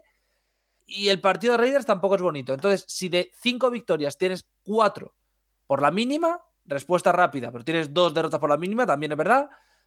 Pero es que a mí, que, bueno, no tienes una por la mínima. A mí que un equipo se coma 38 de Jaguars, las pase perras con Falcons y con Browns, me dice bastante poco, honestamente, bastante poco positivo. Mira, eh, vamos a avanzar porque nos pregunta David Pereda también que si se podría considerar ya como fracaso absoluto el devenir de Packers, Raiders, Broncos y Rams en la temporada, teniendo en cuenta que los playoffs los tienen años luz y que viendo el juego que realizan. Yo al único que no lo catalogo todavía como fracaso absoluto es a Rams. Porque... Es un fracaso increíble el de los Rams. y, lo, lo, único es que han ganado el anillo del año pasado, pero la temporada de los Rams es horrible. Horrible y, muy poco solucionable. Unos Rams que pierden esta semana contra, contra los Buccaneers. Otro de los equipos que... Porque han ganado esta semana y se han puesto líderes de división. Pero otro equipo que podríamos meter en esta lista de, de 162 puntos en nueve partidos. 162 puntos. Adivinad qué equipos de la NFC, de la NFC tienen menos puntos que ellos. Que los Raiders, e, esos son los, los eh, perdón, los, Rams. Que los, Buccaneers. Ah, los Bucks. Estoy viendo la lista. Pues me atrevería a decir que ningún. Bueno, los Giants. Los Rams, que llevan 131. Es que es increíble. ¿eh? Los Rams los son Packers, con menos puntos. ¿eh? Que llevan 154 con 9 partidos y los Commanders que llevan 159. Los Giants, que mira que su ofensiva no es que sea precisamente muy bonita, tienen un punto más con un partido menos. Es, es, alucinante. Lo de los Rams solo, solo Broncos y Steelers llevan menos puntos que los Rams. Y es cierto, es cierto que, que no tienen línea de ataque, pero Sean McVay, o sea, justa, justa, cambia, busca el sistema. Yo al que veo totalmente down, no sé, yo creo que físicamente no está ni al 70% es a Matthew Stafford. O sea, me daba hasta pena ayer cuando llegaban Vitabea y compañía volando contra él, es, es que me daba, digo, es que lo van a, lo van a, lo van a enviar al hospital. No sé, no, no lo veo físicamente con, con la capacidad de absorber los golpes, de escaparse de los blitz. Eh, bueno, es que tiene un jugador en ataque. Dos, pases de Cooper Cup les valieron, les valieron los puntos que consiguieron, dos recepciones de Cooper Cup largas. Es que si no. Más allá de Cooper Cup, ese ataque, es que el talento es. Nulo. Justito, justito, ¿eh? Justito tirando a eso, a Chicago, tirando a Chicago. O sea, quitas a Cooper Cup y el ataque de Chicago es mucho mejor. Bueno, eh, mira, precisamente uno de los equipos que están metidos en, ese, en esa definición de drama o de fracaso son los Raiders. Nos preguntan por ello bastante. Eh, por ejemplo, mira, eh, Serpico y Data, nuestro amigo David Cons, dice que primero expresar mi alegría por haber podido coincidir ayer con Paco y con Nacho en el Hard Café, es mutuo. Eh, ¿Volveremos a ver en 2023 a Josh McDaniels como coordinador ofensivo en New England? Gracias. Em, también Javier Roldán, que nos deja una pregunta también con eso del coordinador ofensivo, eh, que os voy a dejar para el rincón del college, pero la mantenemos aquí. Em, después, eh, Fran Marín nos dice que si existe el tanking en la NFL, porque soy de Raiders y casi que ya lo firmaba. ¿Cuál creéis que debería ser el plan de un equipo construido para la hora y que claramente es disfuncional? Porque Rafa, claro, tú ves a los Texans, ves a los Jaguars, ves a los Lions y puedes entender o puedes creer que están en cierto proceso y que esperaban perder bastantes partidos. En cambio, ves a unos Raiders que traspasan por Davante Adams, que eh, tienen un proyecto a priori ambicioso y que es un equipo disfuncional, que no funciona. ¿Cuál es la estrategia ahora? Yo lo que, lo que ha dicho Tomás y yo lo secundo. Yo creo que eh, si no cambian mucho las cosas, McDaniels va a estar fuera en, el lunes negro. A partir de ahí no sé qué van a hacer. No creo, Paco, pero es que ahí te digo, no, pensemos en fútbol. o sea, no sé, habría que mirar qué tipo de contrato le han hecho, habría que mirar muchas cosas. ¿eh? El General Mayer lo ha puesto él, ¿eh? por eso. Os quiero recordar quién es el propietario de Raiders también. Sí, es decir, sí. es, También. es el heredero de una Eso- persona mágica. Es un amigo de Jimmy Irsay, sí.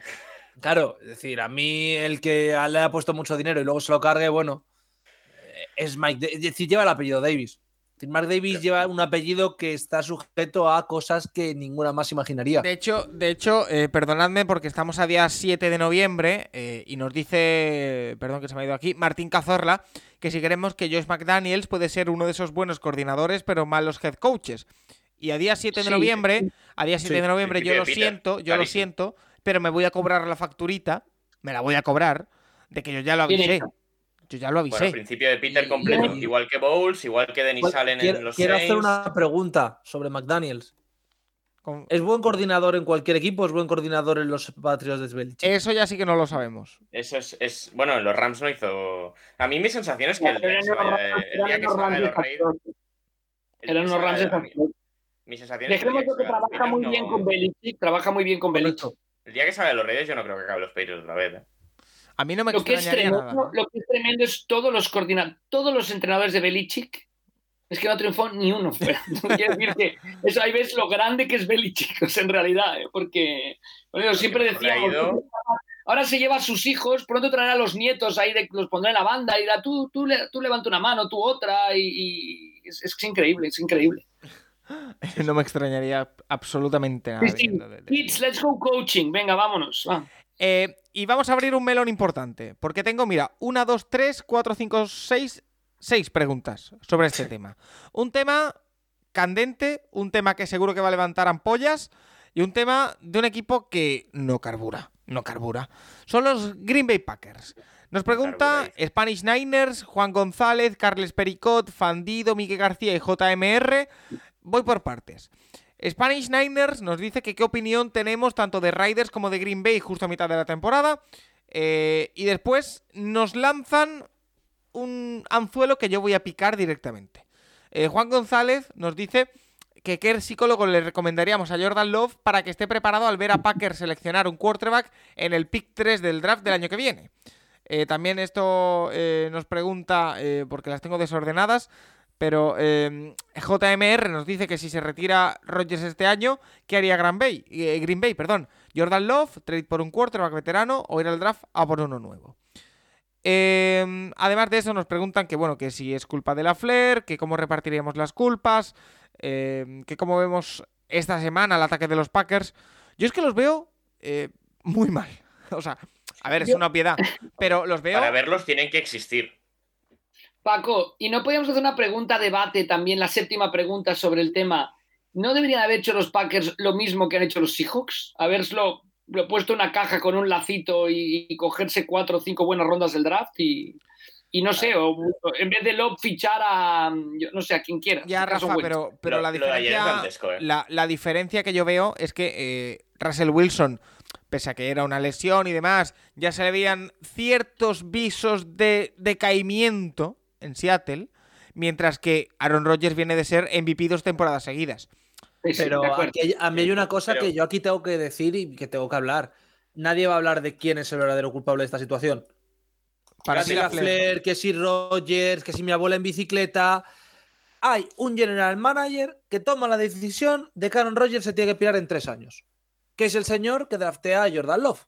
Gana el primer MVP. No es que no puedo sacarlo. Gana el segundo MVP. No es que no puedo sacarlo. Es que tal. Comprometes todo el cap de tu equipo a un jugador que sabes que te va a amenazar con la retirada al más mínimo problema. Echas a su principal receptor. No eliges a ningún receptor en el draft porque, claro, el receptor es el draft. En segunda ronda seguro que encuentro alguno, luego en cuarta encontraré otro, nah, no pasa nada. Bueno, traen a eh, Watson, bien, claro, casi les- por eso. Eh, te niegas a hacer cualquier tipo de inversión agresiva en ofensiva, perdón, en ¿cómo se dice? En la, En en la- off-season, porque, no estás porque no acostumbrado. ahora- Trades no puedes hacer porque es que el modelo Packers es no hacer trades porque los trades tal. Y resulta que ahora tienes un cubi muy veterano, sobrepagado, un cubi que va a acabar su contrato rookie, al cual no has visto porque ni te has atrevido a moverle, ni te has atrevido a usarlo, por tanto se ha quedado en que alguien le va a pagar 9 kilos al año y se va a pillar de allí porque no va a querer estar. ¿Nueve kilos? ¿Tú crees que alguien va a pagar por Va- van, a hacer, van a hacer un contrato Kinum, un año de 9 kilos, si funciona para adelante, si no, eh, pues al rincón de los suplentes. Yo estoy casi Pobre convencido de que lo vamos a hacer por eso. Y el tema es. el tema de los receptores es una cosa. El tema es. Los receptores los has gestionado mal. Los Titans los has gestionado mal. Y a mí me sigue sorprendiendo muchísimo que el siguiente argumento es: no, pero es que pelearon por Claypool y por Wallet y no salió bien. Vale, entonces me estás contando que, por ejemplo, por Hawkinson no llamaron porque de repente eh, eh, Usu, el de, el de Vikings, es un genio mundial que vio algo que nadie había visto cuando había rumores de ello. Bueno, eh, lo de Cooks no, porque es que tal. Es que Brandon Cooks pedía mucho, entonces yo no quería entrar en una pelea de apuestas por nadie, que está muy bien, pero que el problema es que Packers no está en una situación donde tú digas, y el año que viene tenemos cap, tenemos picks, podemos hacer cosas. Que es que no tienes cap y que lo peor es que si Rogers sale mañana y dice, yo me piro porque estoy harto, porque me voy a fumar ayahuasca en no sé qué pueblo perdido, el cap lo sigues teniendo, te lo sigues teniendo de comer. ¿Y aquí vas a poner de Y celebran. El problema es si dice, no, yo me quedo aquí jugando de pena. Claro, es que, el problema, el problema es, que yo, yo, empiezo a pensar, yo empiezo a pensar, y voy a decir una herejía total y absoluta, que probablemente lo mejor que le puede pasar a los Packers es que Aaron Rodgers se retire este verano. Es que, no, lo mejor que le podría haber pasado a los Packers es que Gutenkust hubiera tenido el valor de hacer lo que había decidido hacer el día que drafteó a Love. Y que, una vez no decidiste hacer esto, haga las consecuencias. Si los Packers llegan al top 5 del draft y resulta que les llega o Stroud o Bryce Young, no dudéis que van a coger o a Stroud ah, o a Bryce Young. Es la decisión correcta, ¿eh? es, la, decisión correcta. Un momento, un momento, un momento. Estáis escuchando lo que estáis diciendo, ¿no? Sí. O sea, yo, es que los Packers no ganen un solo partido de aquí a final de año para estar en el bueno, la perdió con Detroit, ¿eh? Cuidado, ya, perdió con Detroit, ¿eh? Al, al final Aaron Rodgers mal va a ganar algún partido divisional, ya os lo digo. no sé si a Chicago, no sé si a Minnesota o no sé si a Detroit, pero mínimo un divisional van a ganar, van a ganar más partidos. A ver, es que, no puede tirar el año. La Flair se está jugando el puesto. Es que te leo, no, la Flair no se juega el puesto, la Flair sigue la No, pero a ver, una cosa, ayer el partido, hablando del partido, eh, ¿alguien me explica quién es el genio que en un cuarto down se juega un pase al, left tackle? Y, y, luego, eh, también a las imágenes del partido, es, no sé si es después de la primera o de la tercera, Em, hay un momento que Roger se va hacia la banda cabreadísimo y la Flair hace un amago de ir a hablar con él y dice, no, pasa, pasa, déjalo, déjalo. Déjalo, que este va a su bola, yo, yo a lo mío. Es una cosa, ahí hay una desconexión evidente. Es que, la Flair está demostrando todas sus posturas. Es que, habían estado tres años, eh, bueno, funcionando bien. Dentro de, esa desconexión funcionando bien y de pronto todo explotado, obviamente es el, el resultado, la cosecha de aquel, de aquel draft donde había wide receivers por todos lados y acaba siendo pues, Jordan Love. O sea, yo creo que ahí es, es por mucho, yo, yo recuerdo la gente en Green Bay, es que hubo... No, no, es el draft de, pero de T. Higgins, de Michael Pittman, o sea, esos estaban, ¿eh?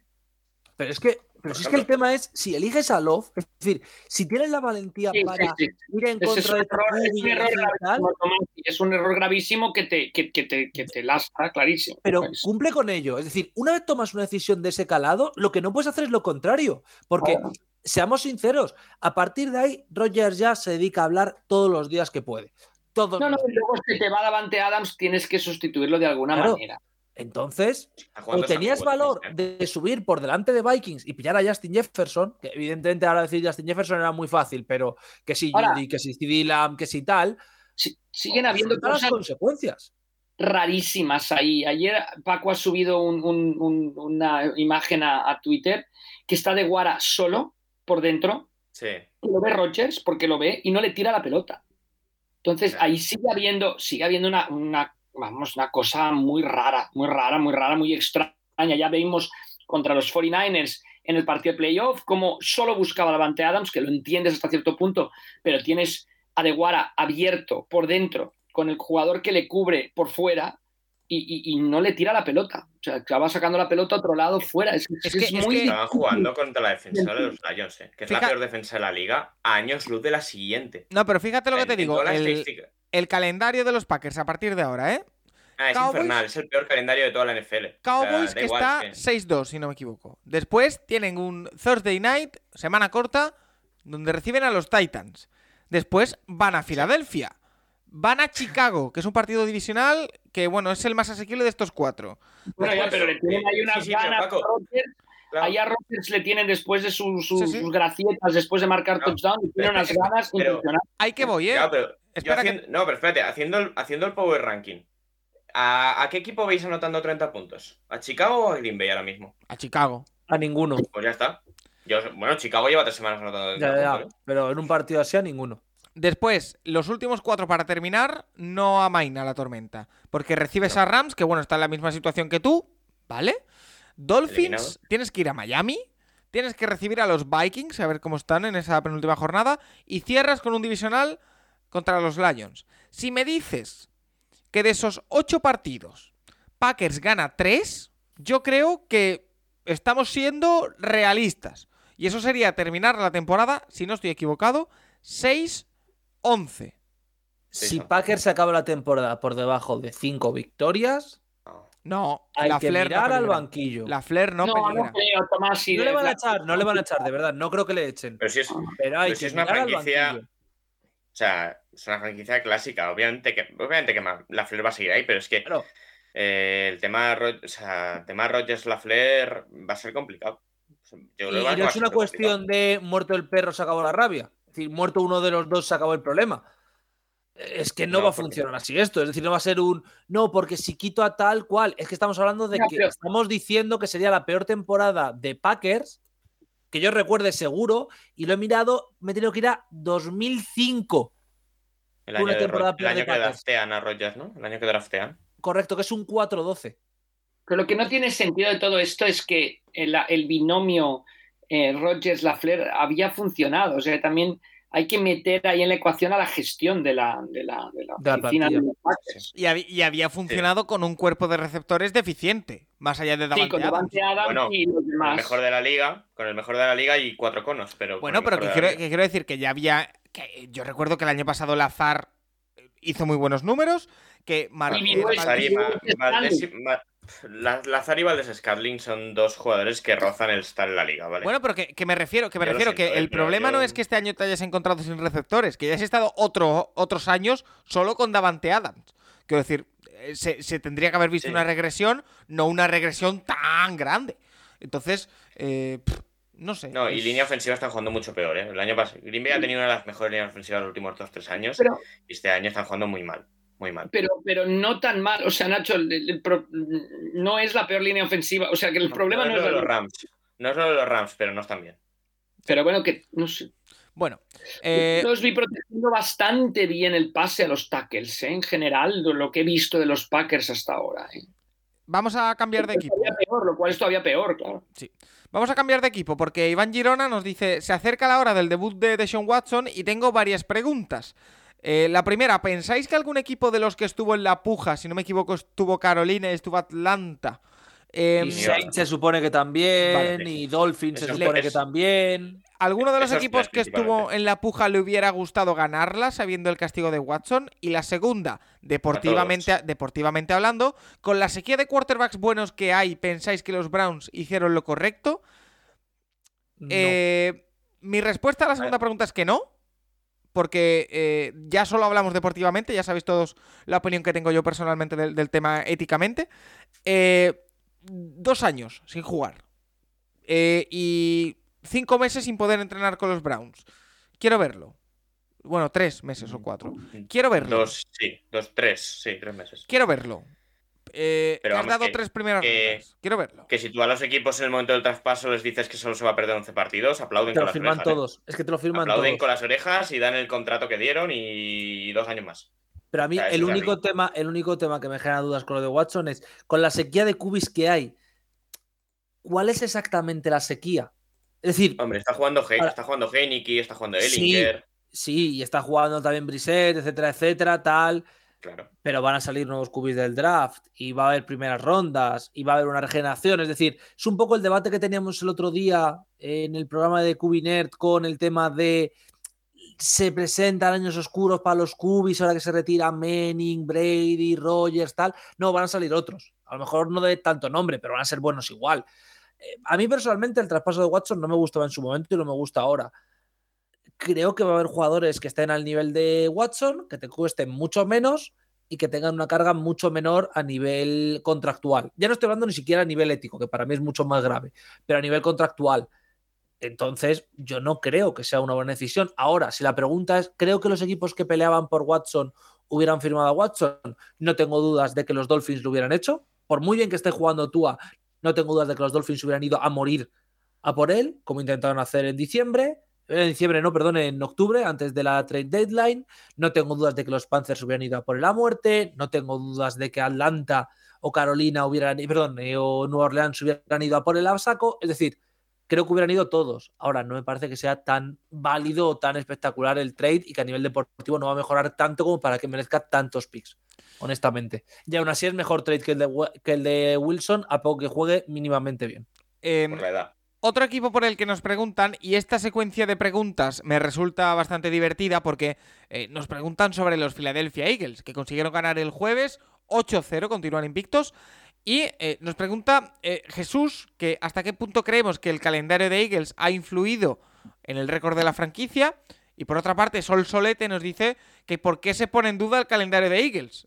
si ha ganado a Vikings, por ejemplo. Javi Fallo nos dice que si John, Jalen Hurts y Siriani son los quarterback y head coach más subestimados de la NFL. Yo sí creo que en el caso de Siriani está pasando un poquito por debajo del radar. Sí que me da la impresión. Bueno, eh. Hombre, en las primeras jornadas, y, y yo incluido, le hemos dado importancia a lo de Brian Double, le estamos dando importancia Bueno, a Pete porque es Carroll. el rookie. Bueno, pero, el rookie. pero Siriani su segunda temporada tan solo, ¿eh? Eh, Yo bueno, quiero que conste en acta que sobre esto hay una stat que a mí me vuelve loco, que es la de los Eagles han ganado a seis equipos, que tú dices, juega seis equipos, cuidado, que iban en positivo durante la temporada. Lions que iban 0-0, por tanto estaban en el 50%. Vikings Sí. que iban 1-0, por tanto estaban en el 50%. Si a memoria no me falla, Commanders que iba 1-1, efectivamente, por tanto estaban en el 50%. Los Jaguars que se han caído con todo el equipo después. Los Cowboys que sí. Y, y creo que los Cardinals que iban 3-3 en ese momento. O sea, que tú estás más alineado con los de que le ha ayudado No. al calendario. No, yo estoy alineado con eh, a mí el 8-0 me cuenta poco. Lo que me cuenta más es que los Eagles han demostrado mucha solidez en todos sus partidos. Para mí no son el mejor equipo de la NFL, aunque su roster, aunque su récord indique eso, pero sí son el mejor equipo de la NFC. Por ejemplo, sí creo que están jugando un gran nivel. Creo que Siriani debería ser el coach of the year y no va a serlo porque sabemos que el coach of the year se da quien da más la sorpresa con un equipo absolutamente mediocre. Es decir, El mejor, no- Ball el mejor o Pete. Carroll. El, mejor novato. O Pete Carroll porque todo el mundo ponía a Seattle como el peor equipo prácticamente de la liga. Entonces, pero creo que no están infravalorados y que tampoco están sobrevalorados. Es decir, su 8-0 es un buen récord y es un récord merecido. Hay que tener el contexto de contra quién han jugado y ni eso les convierte en el peor equipo del mundo, el peor equipo 8-0, que lo he leído a alguien así, ni el 8-0 indica que son el mejor equipo del planeta y todopoderosos. Son un muy buen equipo que está jugando bien y y que yo creo que van a ser muy competitivos en playoff y para mí ahora mismo son los favoritos de la NFC. Pero partiendo de eso, creo que hay que tener bastante, bastante moderación. A mí, a mí la estadística me parece una maravilla. Es puntos en el segundo cuarto de los Eagles, 133. Punto en el, puntos en el resto del partido, 92. Sí, sí, es alucinante. Llevan más puntos en el segundo cuarto que Houston, Rams, Broncos, Steelers y Colts. En todo, los- en todo el En partido. todo, en todo el partido, obviamente. Increíble. De todas Eh, man- maneras, sí, sí, ojo que si vemos el calendario, porque no cruzan en la americana ni con la división de Buffalo, Miami, ni con la, ni con la este, ni con la norte, ni con la oeste, con lo cual eh, reciben a Tennessee. Todos los demás partidos van a Dallas, van a, a Nueva York a jugar contra los Giants, pero los partidos son bastante ganables, ¿eh? o sea, podrían acabar 17-0.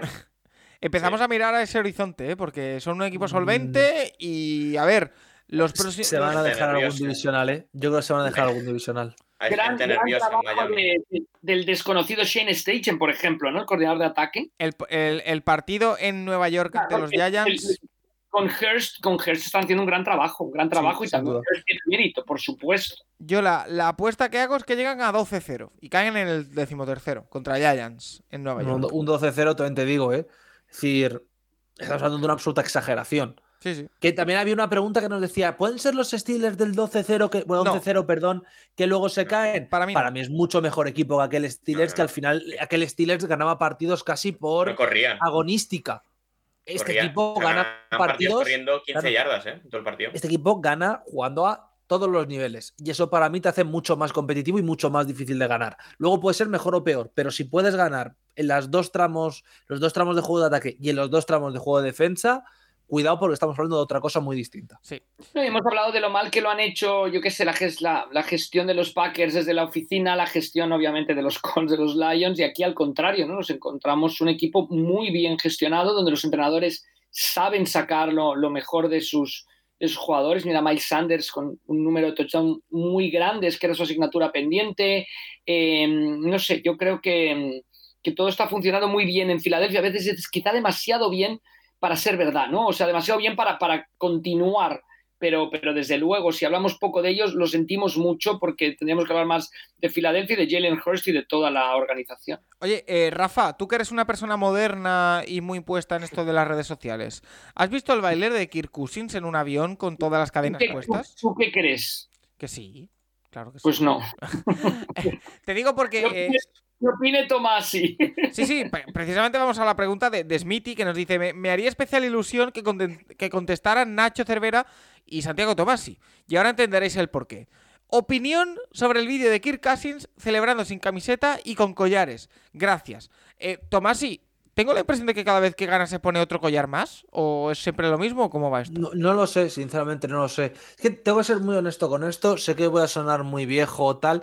Nunca le he encontrado mucho el sentido a estas celebraciones. Es decir, a mí lo de los bailes estos nunca lo he entendido. Pues, si soy honesto. Lo de las cadenas tampoco mucho. Pero tampoco soy de estos que dicen, ¡oh, qué vergüenza! Tal. Han ganado un partido que han jugado muy mal, pero que era un partido importante. Uno más. Uno más, efectivamente. Te has puesto 7-1. Han perdido los Bears, han perdido los Backers. Tienes tres partidos y medio de ventaja de división. a mí que los chavales. Con cuatro y medio, ¿verdad? Peor aún me lo pones. Cuatro, y medio. Tienen más ventaja los Eagles que. Tienen más ventaja con los playoffs. No, la misma ventaja con los playoffs los Eagles que los Vikings. Correcto. A mí la sensación que me deja es que si los chavales quieren celebrar así, bien. Es decir, quiero decir, yo no lo entiendo. Es algo que a mí no, no llego a comprender ese, motivo de celebración. Pero si siguen ganando, que celebren como quieran. Es decir, me parece guay. Viene, da para GIF. Viene, siendo así como, esa frase, perdona Nacho, de deja que los chavales camelen, ¿no? Sí, sí. Un poco esa y la de Kobe y la de eh, Job Not Done, pues más o menos estoy entre esas dos constantemente. Que los chavales camelen, pero que recuerden que el objetivo no está cumplido. Nacho. Mi, pregunta con el 7-1 de los Vikings es: ¿alguno de la división llega a 7? Buena pregunta. Sí, hombre, ¿eh? por, pura, estadística, alguno tiene que llegar a 7, joder. Uh, ya hemos dicho ¿eh? que los Packers probablemente no, ¿eh? eh Dani García Corte nos dice que qué les falta para ser considerados contenders a los Vikings. Todo. Es decir, pero, te comprendo la expresión, pero falta. No, a ver, fuera bromas. Falta, evidentemente, una mejora obvia en la secundaria, donde falta, porque hay mucho jugador joven. Y para mí, el juego ofensivo. A ver cómo lo explico, porque hay muy buenos jugadores. Eh, le falta consistencia. Es decir, por ejemplo, voy a coger este partido de Washington, el partido de Cardinals y el partido de Miami como ejemplos. Combinas primeros drives muy buenos con momentos del partido donde te quedas totalmente atrancado y tu ofensiva no hace nada, con momentos finales muy brillantes. Entonces, hay una descompensación entre drives que si Minnesota puede hacer un partido completo, estoy pensando que el de Arizona es casi completo, un partido completo atacando bien, creo que pueden ganar muchos partidos. Es decir, creo que pueden dominar mejor los partidos. El problema es que de momento el equipo es muy inestable. Ahora, eh, ahora mismo tienen que ser considerados como equipo para la NFC. No como favoritos, pero sí como equipo para la NFC. Porque la división, salvo desastre absoluto, lesión de cinco jugadores tal, la deberían tener bastante tranquila. Rafa. Esta semana ganáis porque Heinik es amigo, ¿eh? Sí, a ver, pero es que esta semana ganamos porque Heineken es amigo. La semana pasada ganamos porque nuestro amigo Kyler Murray decide lanzar dos bombas donde no hay nadie y están nuestros safeties saludando. Porque uno es Harrison en medio, otro es Bynum, literalmente saludando, en mitad de la nada. En plan de, bueno, gracias. Contra Miami porque jugamos contra Skylar Thompson. Contra Chicago, bueno, en el partido con Chicago, técnicamente Fields no la lía mucho. Simplemente juegan mal en ataque, como siempre. Eh, a Saints porque hay un kicker que falla una patada con un doble doink a Lions porque Lions, Lions Things. Claro, entonces tú ves esto y dices, pero, pero ¿qué ha pasado? ¿Cómo van 7-1? Si les han dado la mitad de las victorias, pero oye, seamos honestos, también hay que ganarlas. Que Vikings será muy dado a que te les regalan el partido y liarla al final ellos. Lo mismo, lo mismo que he dicho con Chargers. Mucho mejor construir desde un 7-1, evidentemente. Sí, y que además en el caso de Vikings sí que entiendo que es distinto. ¿Por qué? Es decir, Tienes en la porque división en el- a los Chiefs. no, porque, pe- pe- pero porque tu entrenador Claro, sí que es un novato, tu equipo sí que ha tenido que cambiar bastante del último año a nivel No, ofensivo, equipo... el año pasado perdían todo este tipo de partidos, los acababan encontrando la manera de perderlos y ahora acaban Sí, encontrando la manera de ganarlos. Pero sobre todo que yo entiendo que... eh, respeto al ataque de los Vikings, eh, porque Sí, sí, el señor de los collares, los dos wide receivers y el running back a mí me darían miedo. Y el Sí. Tyren ahora, ¿eh? Pero... Sí, muy bien ¿eh? Muy bien Sí, correcto. El, me- el que más recibió además el otro día, eh, no es broma.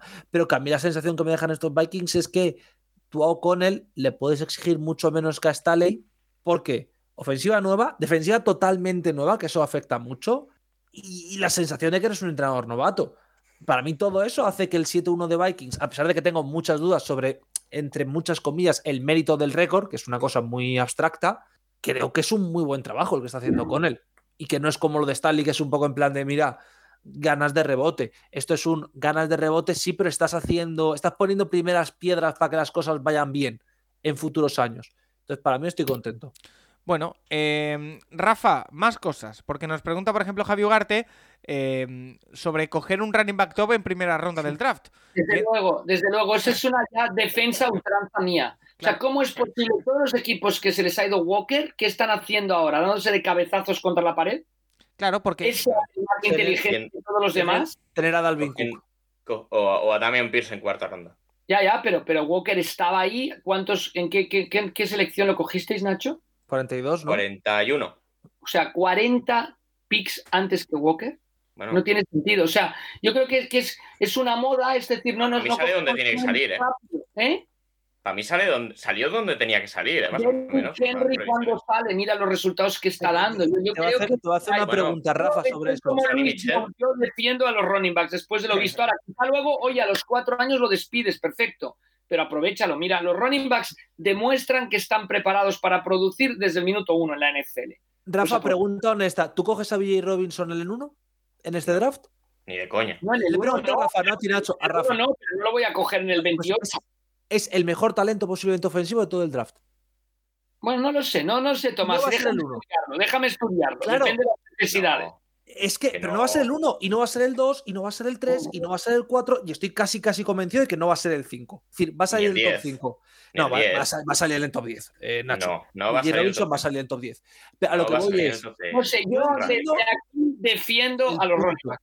Yo entiendo el punto de defender a los running backs, pero yo entiendo también que el gran problema que hay con los running backs es que son jugadores que son de cuatro años prácticamente en la NFL, con excepciones obvias, con tal, con cual, pero de cuatro Bueno, ¿Te años. buscas otro a los cuatro años y ya está?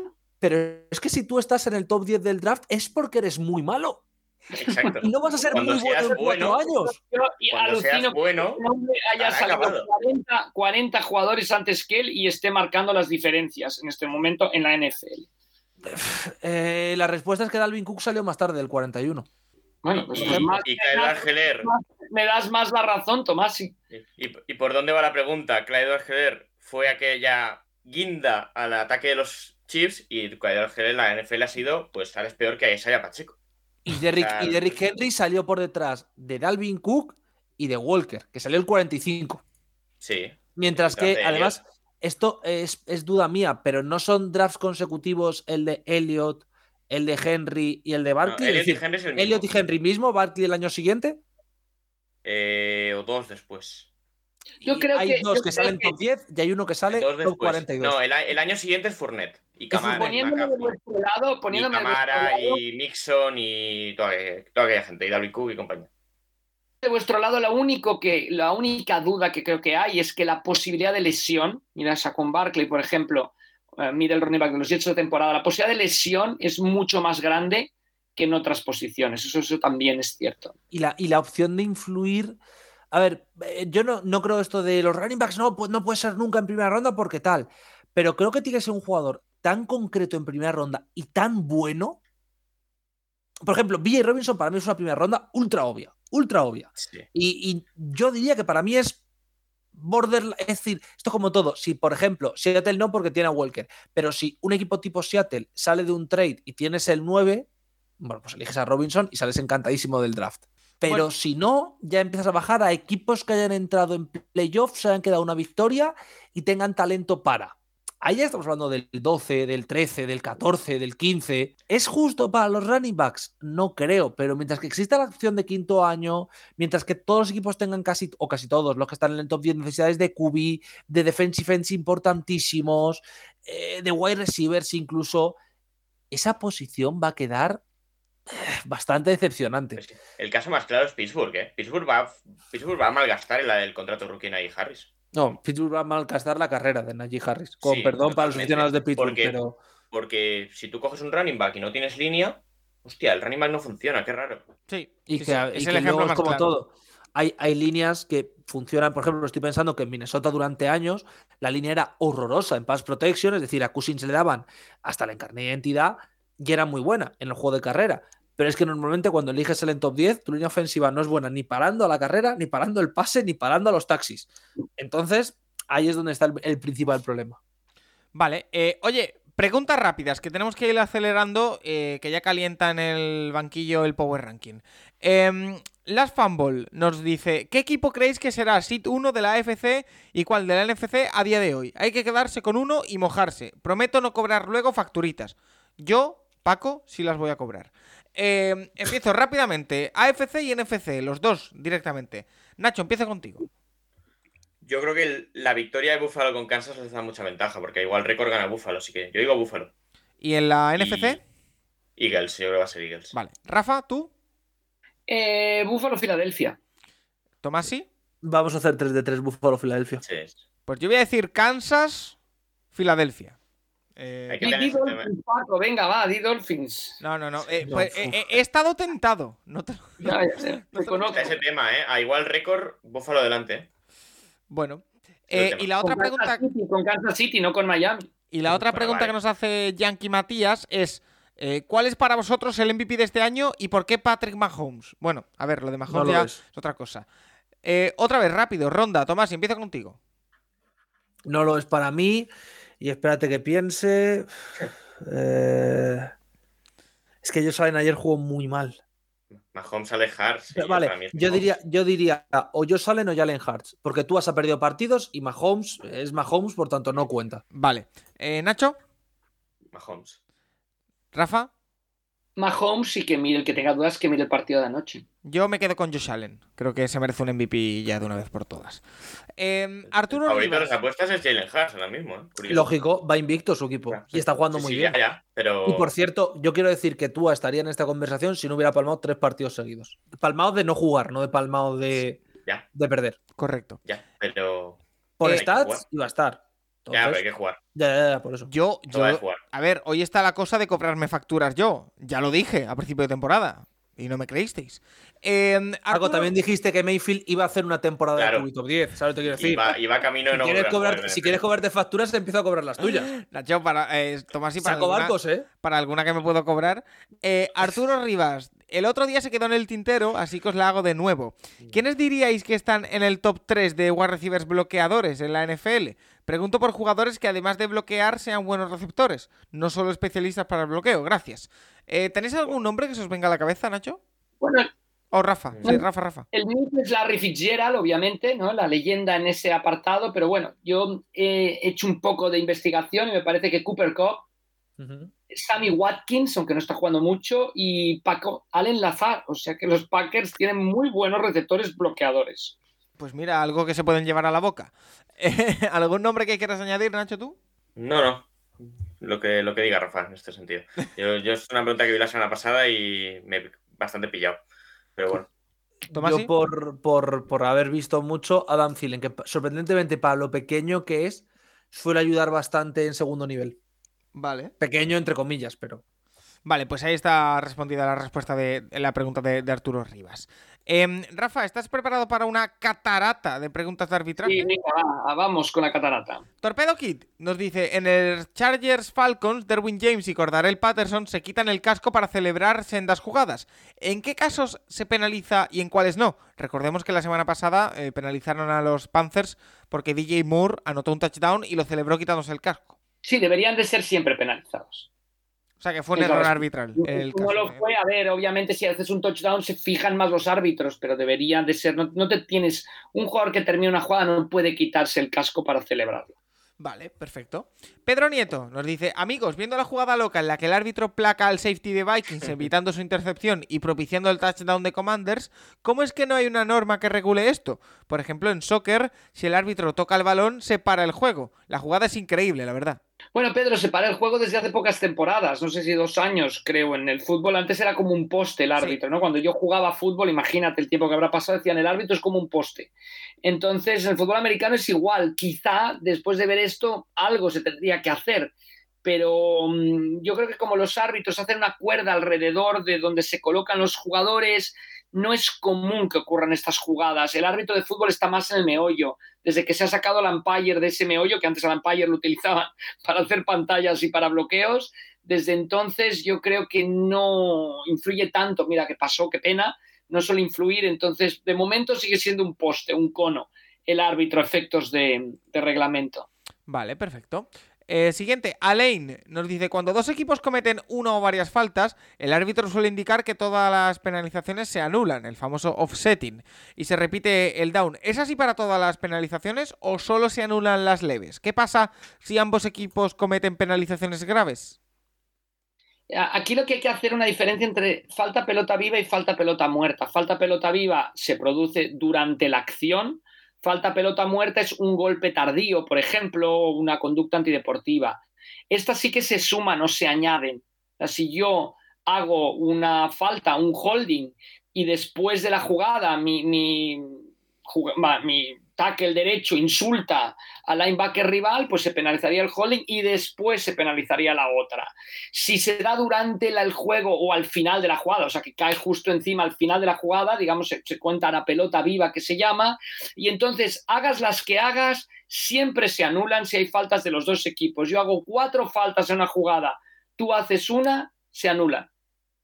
Hay una excepción que es en un retorno de un pont para no volver a chutar el pont eh, le obligan a un equipo a anular la falta, el otro la toma para que tenga posesión de balón, pero no me voy a meter en, en, liaros mucho. O sea, la clave es que si hay una falta de un equipo y una de otro o tres del otro, se anulan todas y se repite la jugada, sean graves, no graves o el tipo de falta que haya. Vale, pues eh, más, LP Caste dice, eh, perdón por una, perdón, eh, por una pregunta tan básica. Cuando un jugador defensivo perdón, intercepta o roba un balón, ¿solo puede correr o también puede pasar hacia adelante o hacia atrás? Gracias y enhorabuena por todo vuestro trabajo. Gracias, LP Caste. Y debo decir que es una pregunta que cuando la he leído yo tampoco lo sé. O sea que la duda es común.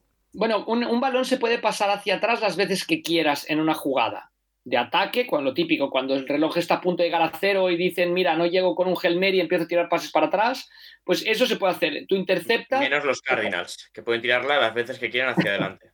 no, no. Ah, bueno, pues el reglamento es, la puedes tirar hacia atrás las veces que quieras.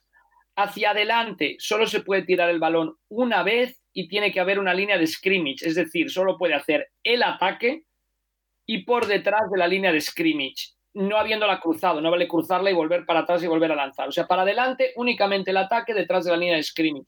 Para atrás cualquiera las veces que quiera.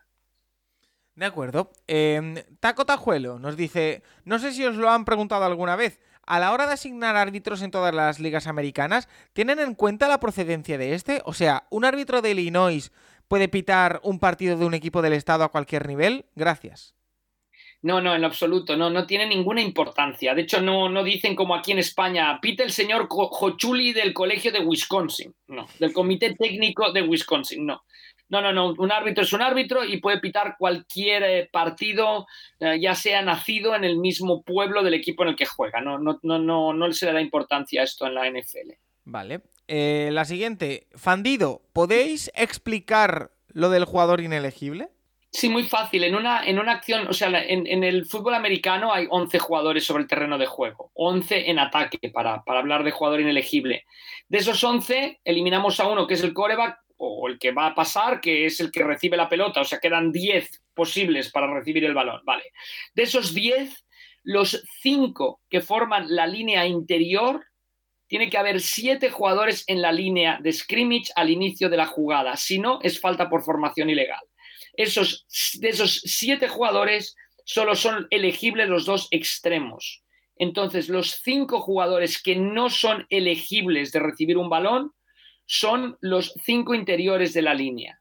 En una jugada de pase, estos cinco hombres, pobres hombres, porque no pueden ni tocar la pelota, no pueden cruzar la línea de scrimmage antes que se lance el pase. Si hay un jugador, se da una yarda de margen. Si hay un jugador que está más allá de una yarda de estos cinco en el momento que se lanza un pase, el equipo es sancionado con jugador inelegible en zona de pase. ¿Por qué? Pues porque si un, los líneas tiran para adelante, la defensa piensa que es una carrera. Entonces, tú no puedes engañar de esa manera, es falta. Como lo mismo un bloqueo de un wide receiver, ¿por qué es pase interference en ataque? Porque tú estás simulando una carrera, porque está bloqueando el receptor y luego tiras un pase. Entonces, ese es el motivo y esos cinco hombres son los que serían inelegibles, repito, cuando se lanza un pase y antes de que se lance ellos están dos yardas por delante, alguno de ellos por delante de la línea de scrimmage. Perfecto, Rafa. Oye, te has marcado una sección de, de arbitraje espectacular. Eh, antes, de, antes, del PKM y, de, y, del Power Ranking, la pregunta de FanFH34 Mariner, de David Sevilla, ¿no? Ya, ya, yo, yo, tengo bastantes que, para contestarle esta vez. Que por cierto, me dejó el otro día al borde de la lágrima cuando nos felicitó por lo de la acreditación, ¿eh?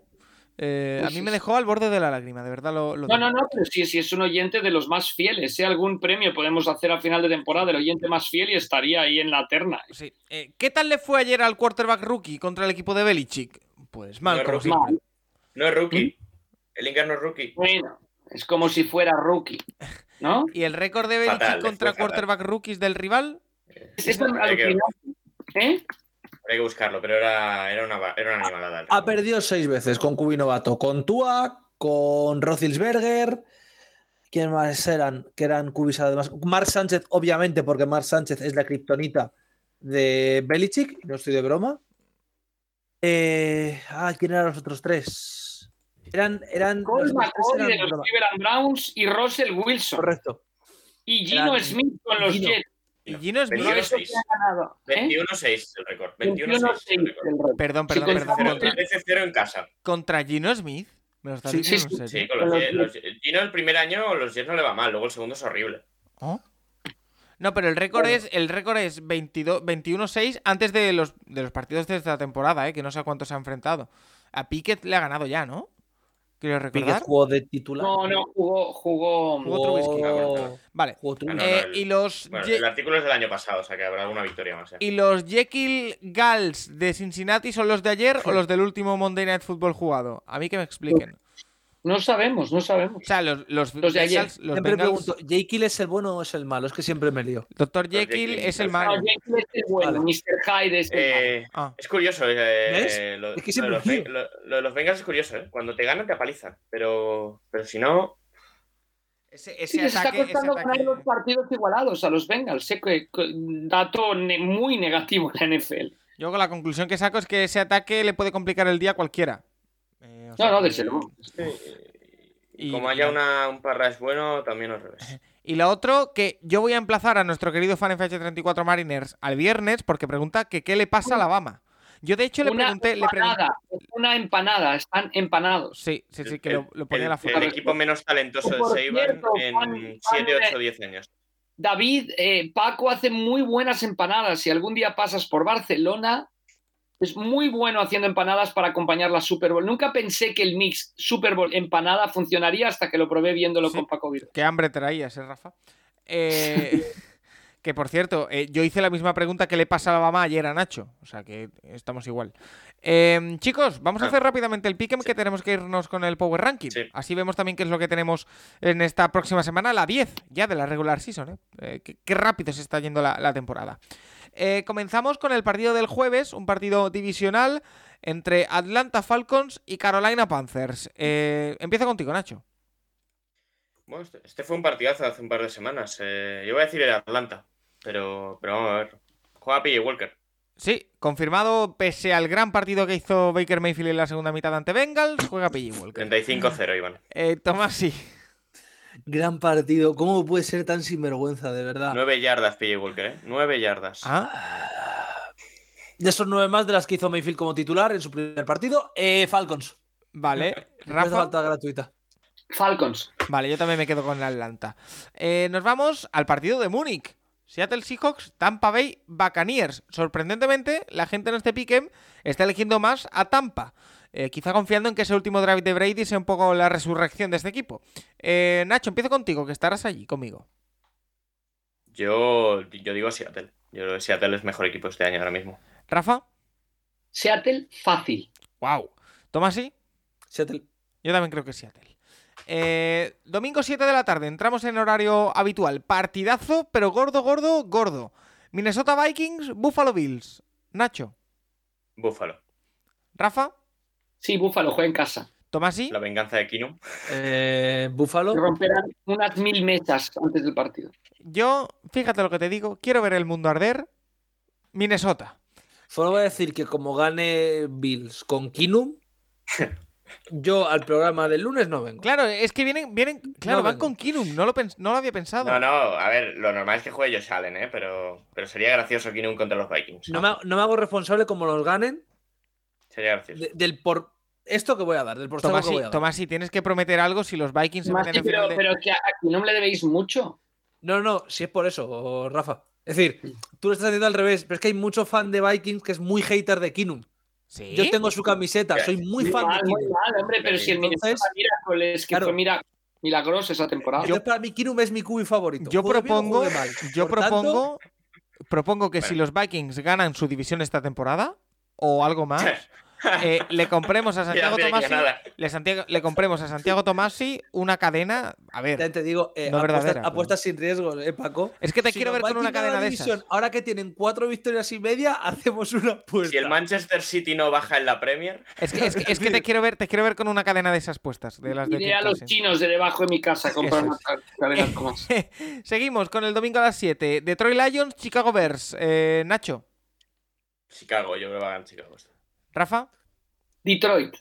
Uy, Tomasi. Dan Campbell Masterplan, gana Detroit. Yo creo que Chicago. Le- le- me gustó lo que vi ayer. Em, Denver Broncos, Tennessee Titans. Wow, ven- vuelven los Broncos a la acción. Eh, Nacho, ¿Juega Tannehill? eh, debería. Mm, Hombre, espero que sí. Yo con Tannehill seguro. Yo digo Titans, pero Malik Willis. uf. Rafa, Con Willis eh, ganan los Titans 6-5. Tomasi.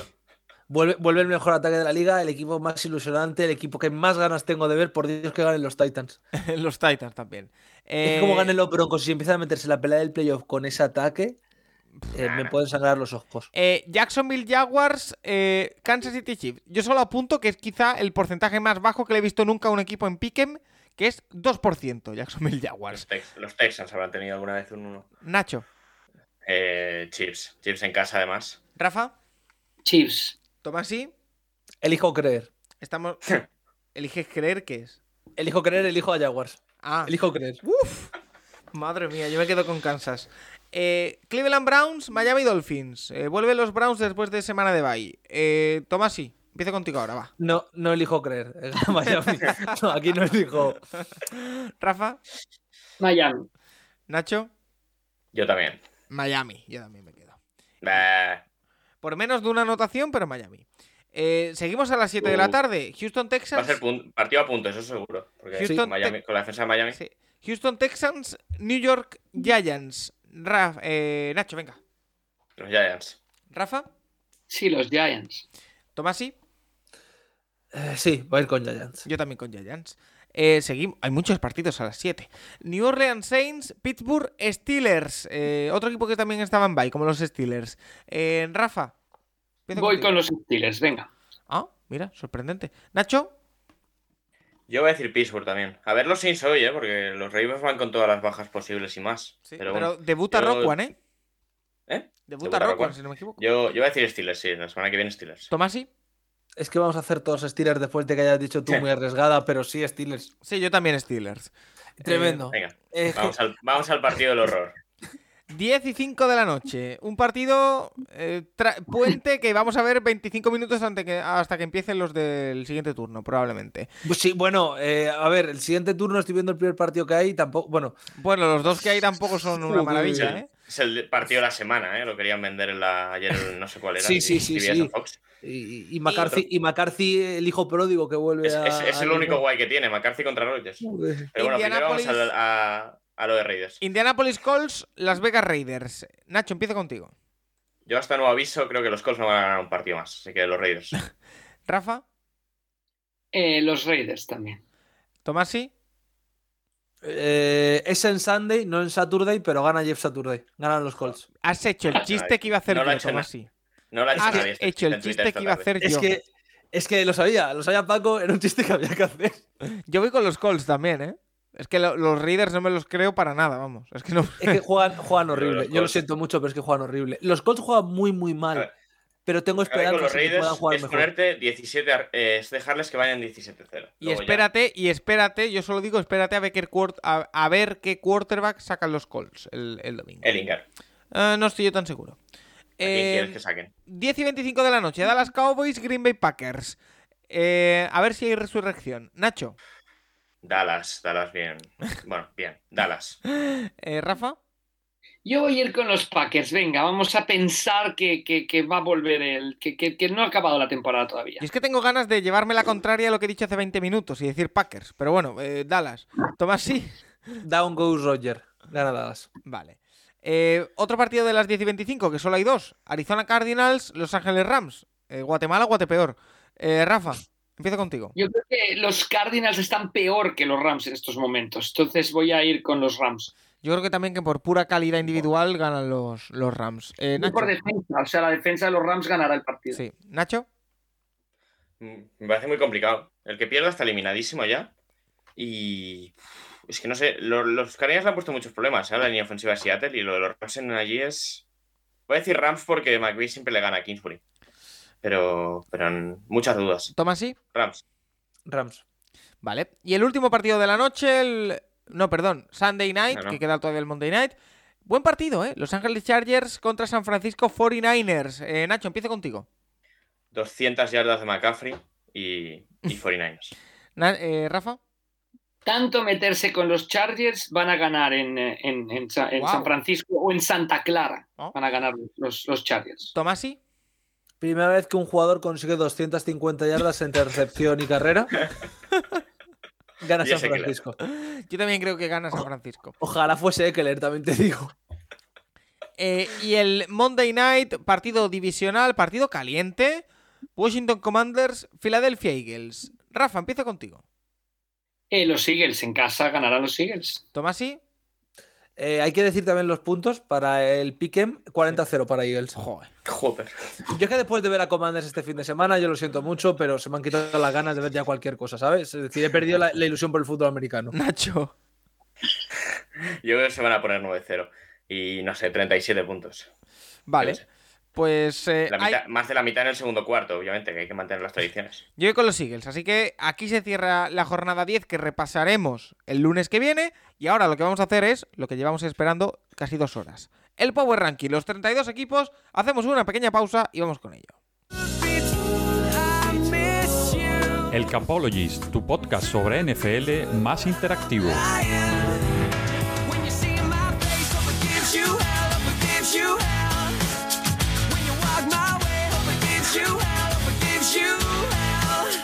Hemos llegado a mitad de temporada y como ya sabéis, en el Capologist es eh, tradición hacer un Power Ranking, ordenar a los 32 equipos. Yo creo que tenemos todos muy claros los tres últimos y los tres primeros y a partir de ahí a ver qué nos encontramos. Eh, como Los tres siempre... últimos. Bueno, sí, más o menos. Eh, como siempre, vamos a hacer en bloques de 5, puntuando de 5 al 1, los vamos sumando y toda la pesca. Em, Rafa, Nacho, como siempre os pregunto, ¿tenéis capacidad para ir contando puntos y haciendo el ranking o no? Yo, yo tengo capacidad, Paco. Vale, perfecto. Pues Rafa, Rafa es hombre estadísticas. si os parece bien, vamos a comenzar con Nacho Cervera del último equipo. El que le des 5 puntos será el último, el 32, y de ahí hasta el 28. Vamos allá. Bueno, pues yo tengo como peor equipo de la liga a, a los Houston Texans. Yo creo que han cogido el uno del draft y ya no lo van a soltar. Cinco puntos para ellos. Eh, lo he hecho antes de, de toda la pesca esta tarde, pero no me arrepiento. Yo creo que los Colts son el segundo peor equipo de la liga. ¡Wow! Cuatro puntos para los Colts. Eh, tres puntos para Carolina, La verdad es que este, este- esta semana ha sido un choque en realidad bastante fuerte después de las dos últimas semanas. Sí, es verdad. Eh, tres puntos para Carolina, dos para Detroit. Ganar a los Packers no, no es una victoria de mérito este año, es una pena, pero es así. Y un punto para los Steelers. Vale, pues ahí quedan contados esos cinco últimos lugares para Nacho Cervera. Vamos contigo, Tomasi. 5 para Texans, no tengo ningún tipo de duda. 4 para Panthers, PJ Walker no puede hacerlo todo. 3 para Detroit Lions, que la verdad es que me parece que es un equipo que está jugando muy por debajo del nivel que tienen, pero es que está jugando muy, muy mal. 2 para Raiders y 1 para Colts. Vale. Eh, Rafa, te toca a ti. Eh, cinco puntos para Houston, cuatro para Indianapolis, tres para Las Vegas, dos puntos para Carolina y uno para Denver. Wow, Denver el 28 para Rafa Cervera. Yo tengo 5 puntos para Houston Texans, 4 Unánime. Sí, sí, Hombre. en pleno. Y, y con razón. y clarísimo, con razón. 4 puntos para Carolina Panthers. 3 puntos para Pittsburgh Steelers, que aquí evidentemente Oh, no. han, han influido las lesiones, pero para mí están en el número 30.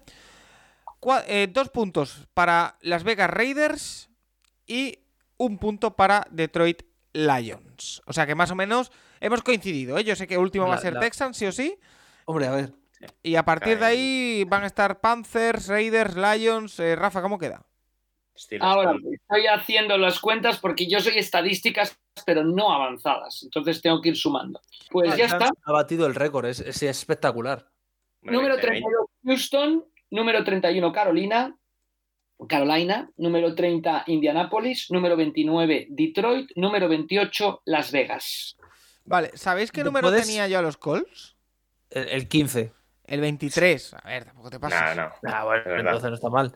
Eh, tenemos entonces, hemos dicho que quién se ha quedado fuera. Texans, Texans, Panthers, Panthers, Colts, Raiders y Lions. Riders y Lions. Después Yo Raiders tenía el el- 27, o sea que tampoco es una gran pérdida para mí. Después ordenaremos el, el Power Ranking. Eh, que los vamos diciendo por, por sectores, pero bueno, después ordenaremos el, el- el listado completo. Em, vamos ahora con los puestos del 27 al 23. Yo creo que aquí siguen habiendo, vamos a estar bastante de acuerdo. Bastantes equipos en común. Nacho, Vale, eh, bueno, se me han quedado colgados los Steelers, así que cinco puntos para ellos. Luego, entre estos dos equipos, me quedo con, la, con que uno le ganó al otro. Entonces, tengo a los Saints con cuatro puntos y a Arizona con tres. Arizona. Eh, wow. ten- Sí, Arizona Tengo, es un tengo a los Saints mucho más arriba que el resto, me estoy empezando a dar cuenta. Yo creo que sí. No, y puede ser- hoy puede ser que ganen, porque Baltimore va sin ataque, ¿eh? va con la, el show de la mar, va a ser hoy, pero, pero, pero a ver, hoy pueden ganar, pero a mí me hace un equipo muy malo. Eh, y Arizona es que es un equipo que es como los Pokémon, están tan confusos que se llenan a sí mismos. Es una cosa tremenda lo de Arizona. Una cosa tremenda lo de Arizona. Ah, ah, Esta semana hicieron dos pases hacia adelante en una jugada. Eh, luego con dos puntos a los Packers, Vale, dos puntos Packers y uno Jaguars. vale. Me Eh, falta Chicago en esa lista. Sí. No, Chicago tiene ataque. Ah, es que Nacho es eh, de la. de las. Me sí. falta Denver en esa lista. Y también, ¿cierto? Chicago Eh, y Denver, los siguientes. Tomás, ¿y tú qué tienes? Cinco puntos para Jaguars. Yo Vale. lo siento mucho, pero ese equipo no es. Por los lados, cuatro para Steelers. Y no les he puesto más abajo porque tienen defensa. Tres para Broncos, por favor, no más partidos de Broncos. Dos para Chicago. Y uno para nuestros amigos de- del queso. Uno para Green Bay. Vale. Atrevido ese último, esa última afirmación. Eh, Rafa Cervera, ¿tú qué tienes? Cinco puntos para Denver, Vale. cua- cuatro para Jacksonville, tres para Pittsburgh, dos, dos para Green Bay y uno para Arizona. Arizona, wow. Yo lo tengo. Sí. Bueno, yo lo tengo por ahí también. Eh, Una cosa, criterios de desempate será el que tenga más cinco y Eso después es. el que tenga más cuatro, etcétera, etcétera, etcétera. Correcto. Vale. Yo tengo cinco puntos que se me quedan colgados de antes. Los eh, Steelers, cuatro puntos para Chicago Bears, tres puntos para Denver Broncos, dos puntos para New Orleans Saints y un punto para Jacksonville Jaguars. Así que por ahora no estoy teniendo grandes sorpresas en mi lista y se agradece porque siempre suele, suele ser yo el que se sale del tiesto. Eh, Y si todo está igualado para desempates, caso Benfica-PSG, sí, eh, Paco Virués Vale. desempate. ¿vale? magnífico, me parece Qué, maravilloso. peli- qué peligro eso. Eh, 27, Pittsburgh Steelers. vale, 26, Denver Broncos. Wow. 25, Jacksonville Jaguars. 24, Arizona. Chicago Bears, Wow. utilizando, la- utilizando el desempate Paco Virués. Vale. Y 23, New Orleans Saints. Yo de- debo decir que han caído todos los que yo tenía del 23 al 32. Por eso, por eso, el desempate Pero- Paco Virués, ¿eh? Sobreviven los Packers. Que por cierto, Eh, está, está- quiero que tenía a los Saints el 16. ¡Wow! No, menos. Que por cierto, El estam- es- 16. estamos aquí escuchando a Rafa dando las puntuaciones como si esto fuese el bingo y nos olvidamos de que es un podcast. Quiero decir, los silencios, señores. Eh, eh, Nacho, vamos con los puestos del 22 al 18, va. Vale, bueno, se me han quedado colgados Arizona y Green Bay, así que 5 para Arizona y 4 para Green Bay. Tengo con 3 puntos a Los Ángeles Rams. Arizona, Uh, espera, Nacho, Arizona 5, Green Bay 4, Rams 3, ¿sí? Tengo los Rams el 20 con 3 puntos. Tengo con 2 puntos a Washington, que la verdad es que las últimas semanas me han subido un poquito. La defensa está despertando en Washington y ahora vuelve Chase Young. Y un punto Cleveland Browns. Vale, te iba a decir que ya me extrañaba que no lo sacases por aquí. Eh, Tomasi, 5 Green Bay, 4 Cleveland, 3 Cardinals, 2 Commanders, 1 Rams. Oye, ¿de verdad crees que Commanders y ¿eh? Cardinals están mejor que Browns? Sí. Vale, vale. Yo no. Bueno. Es decir, Parecido, No, no, ¿eh? eh, pregunto, ¿eh? Por, por pura es una pelea, es una pelea que me ha costado, tengo que reconocerlo. Porque ya aquí, a partir del. Bueno, eh, ha habido muchos números que me he hecho un lío completo. Pero me parece que Cardinals y Commanders me han mostrado más que Browns, que no sé aún cómo narices han perdido este partido. Vale. Eh, Rafa, los tuyos, del 22 al 18. Del 22 al 18, espera que estoy un poco perdido. Vale, pues empezamos. 5 puntos Chicago. No, Chica- Chicago salió, ¿no? Ah, Chicago ya ha salido, perdón, ¿veis Sí, cómo estoy un poco perdido? Ah, No hay problema, Rafa. Si quieres, tiro yo los míos y. no, no, no, no, no, no, no, voy, voy, voy. voy, Vale. voy, voy. Cinco puntos Green Bay, que no ha salido, ¿verdad? Correcto. Cuatro puntos Cleveland. Vale. Tres puntos Los Ángeles Rams. Ah, Ari- Curioso, está bien. eh, dos puntos Washington Sí. y un punto Atlanta. ¿Y Arizona? Ah, perdón, perdón, es que ya me he liado otra vez. Perdón, cinco puntos, cinco puntos Arizona, Vale. cuatro Green Bay, tres puntos Cleveland, dos los Rams y uno Washington. Vale, perfecto. Eh, Disculpad, eh, que lo tenía todo más mal organizado. no, tranquilo. Voy yo con los míos. Eh, si puedes apuntar, yo tengo Ujú. 5 puntos los Packers, 4 puntos Arizona Cardinals, 3 puntos Cleveland Browns, que los tengo en el número 20 en mi lista original, número 19, por lo tanto 2 puntos Washington Commanders y un punto, porque me están gustando más de lo que pensaba, Atlanta Falcons. Em, bueno, más o menos también los mismos nombres. Packers van a caer aquí ya, y creo que el 22. si Green Bay número 22, Vale, Arizona número 21, perfecto. número 20 para Cleveland, Ah, mira, calcado a mi lista, ¿eh? No, no, a ver. número, Nos alegramos de 19, ser malos. número 19 para los Rams Ah, y número 18 para Washington. Yo tenía los Rams el 17. O sea que tampoco se me va Lo siento, Paco, hemos estropeado tu lista. Un poco. Pero bueno, no pasa nada. Oye, eh, ¿alguna conclusión que saquéis de estos primeros 18? O. Bueno, es que hemos estado bastante de acuerdo. Que ya es algo. Lo de, lo de los Saints a mí me ha sorprendido y luego, Dios mío, el nivel de la NFC. Sí, sí. Son- Es que he metido a Sí, 7. pero yo los, los 18 han sido los 18 últimos que tenía yo también, ¿eh? Yo solo me bailan los Falcons que los tenía el 18 y los Rams que han caído que los tenía el 17. El resto todos dentro. Eh, vamos con los puestos del 17 al 13. Eh, Nacho.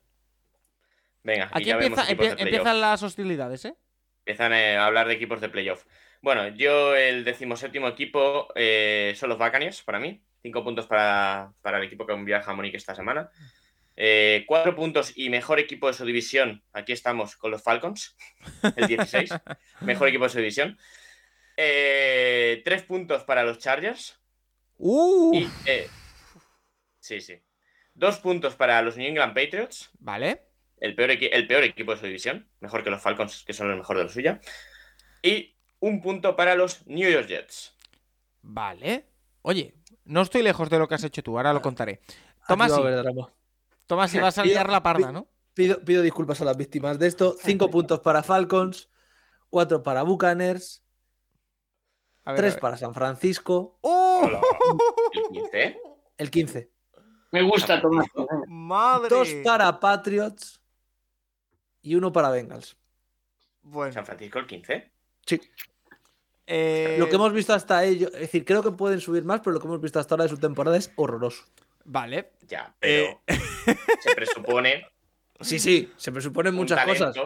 He metido a los Jets en top 10, por lo que hemos visto esta temporada. Ya está. Yo he votado por lo que he visto esta temporada. Vale, vale. Cada uno tiene su criterio. Rafa. Em, cinco puntos para Atlanta. Sí.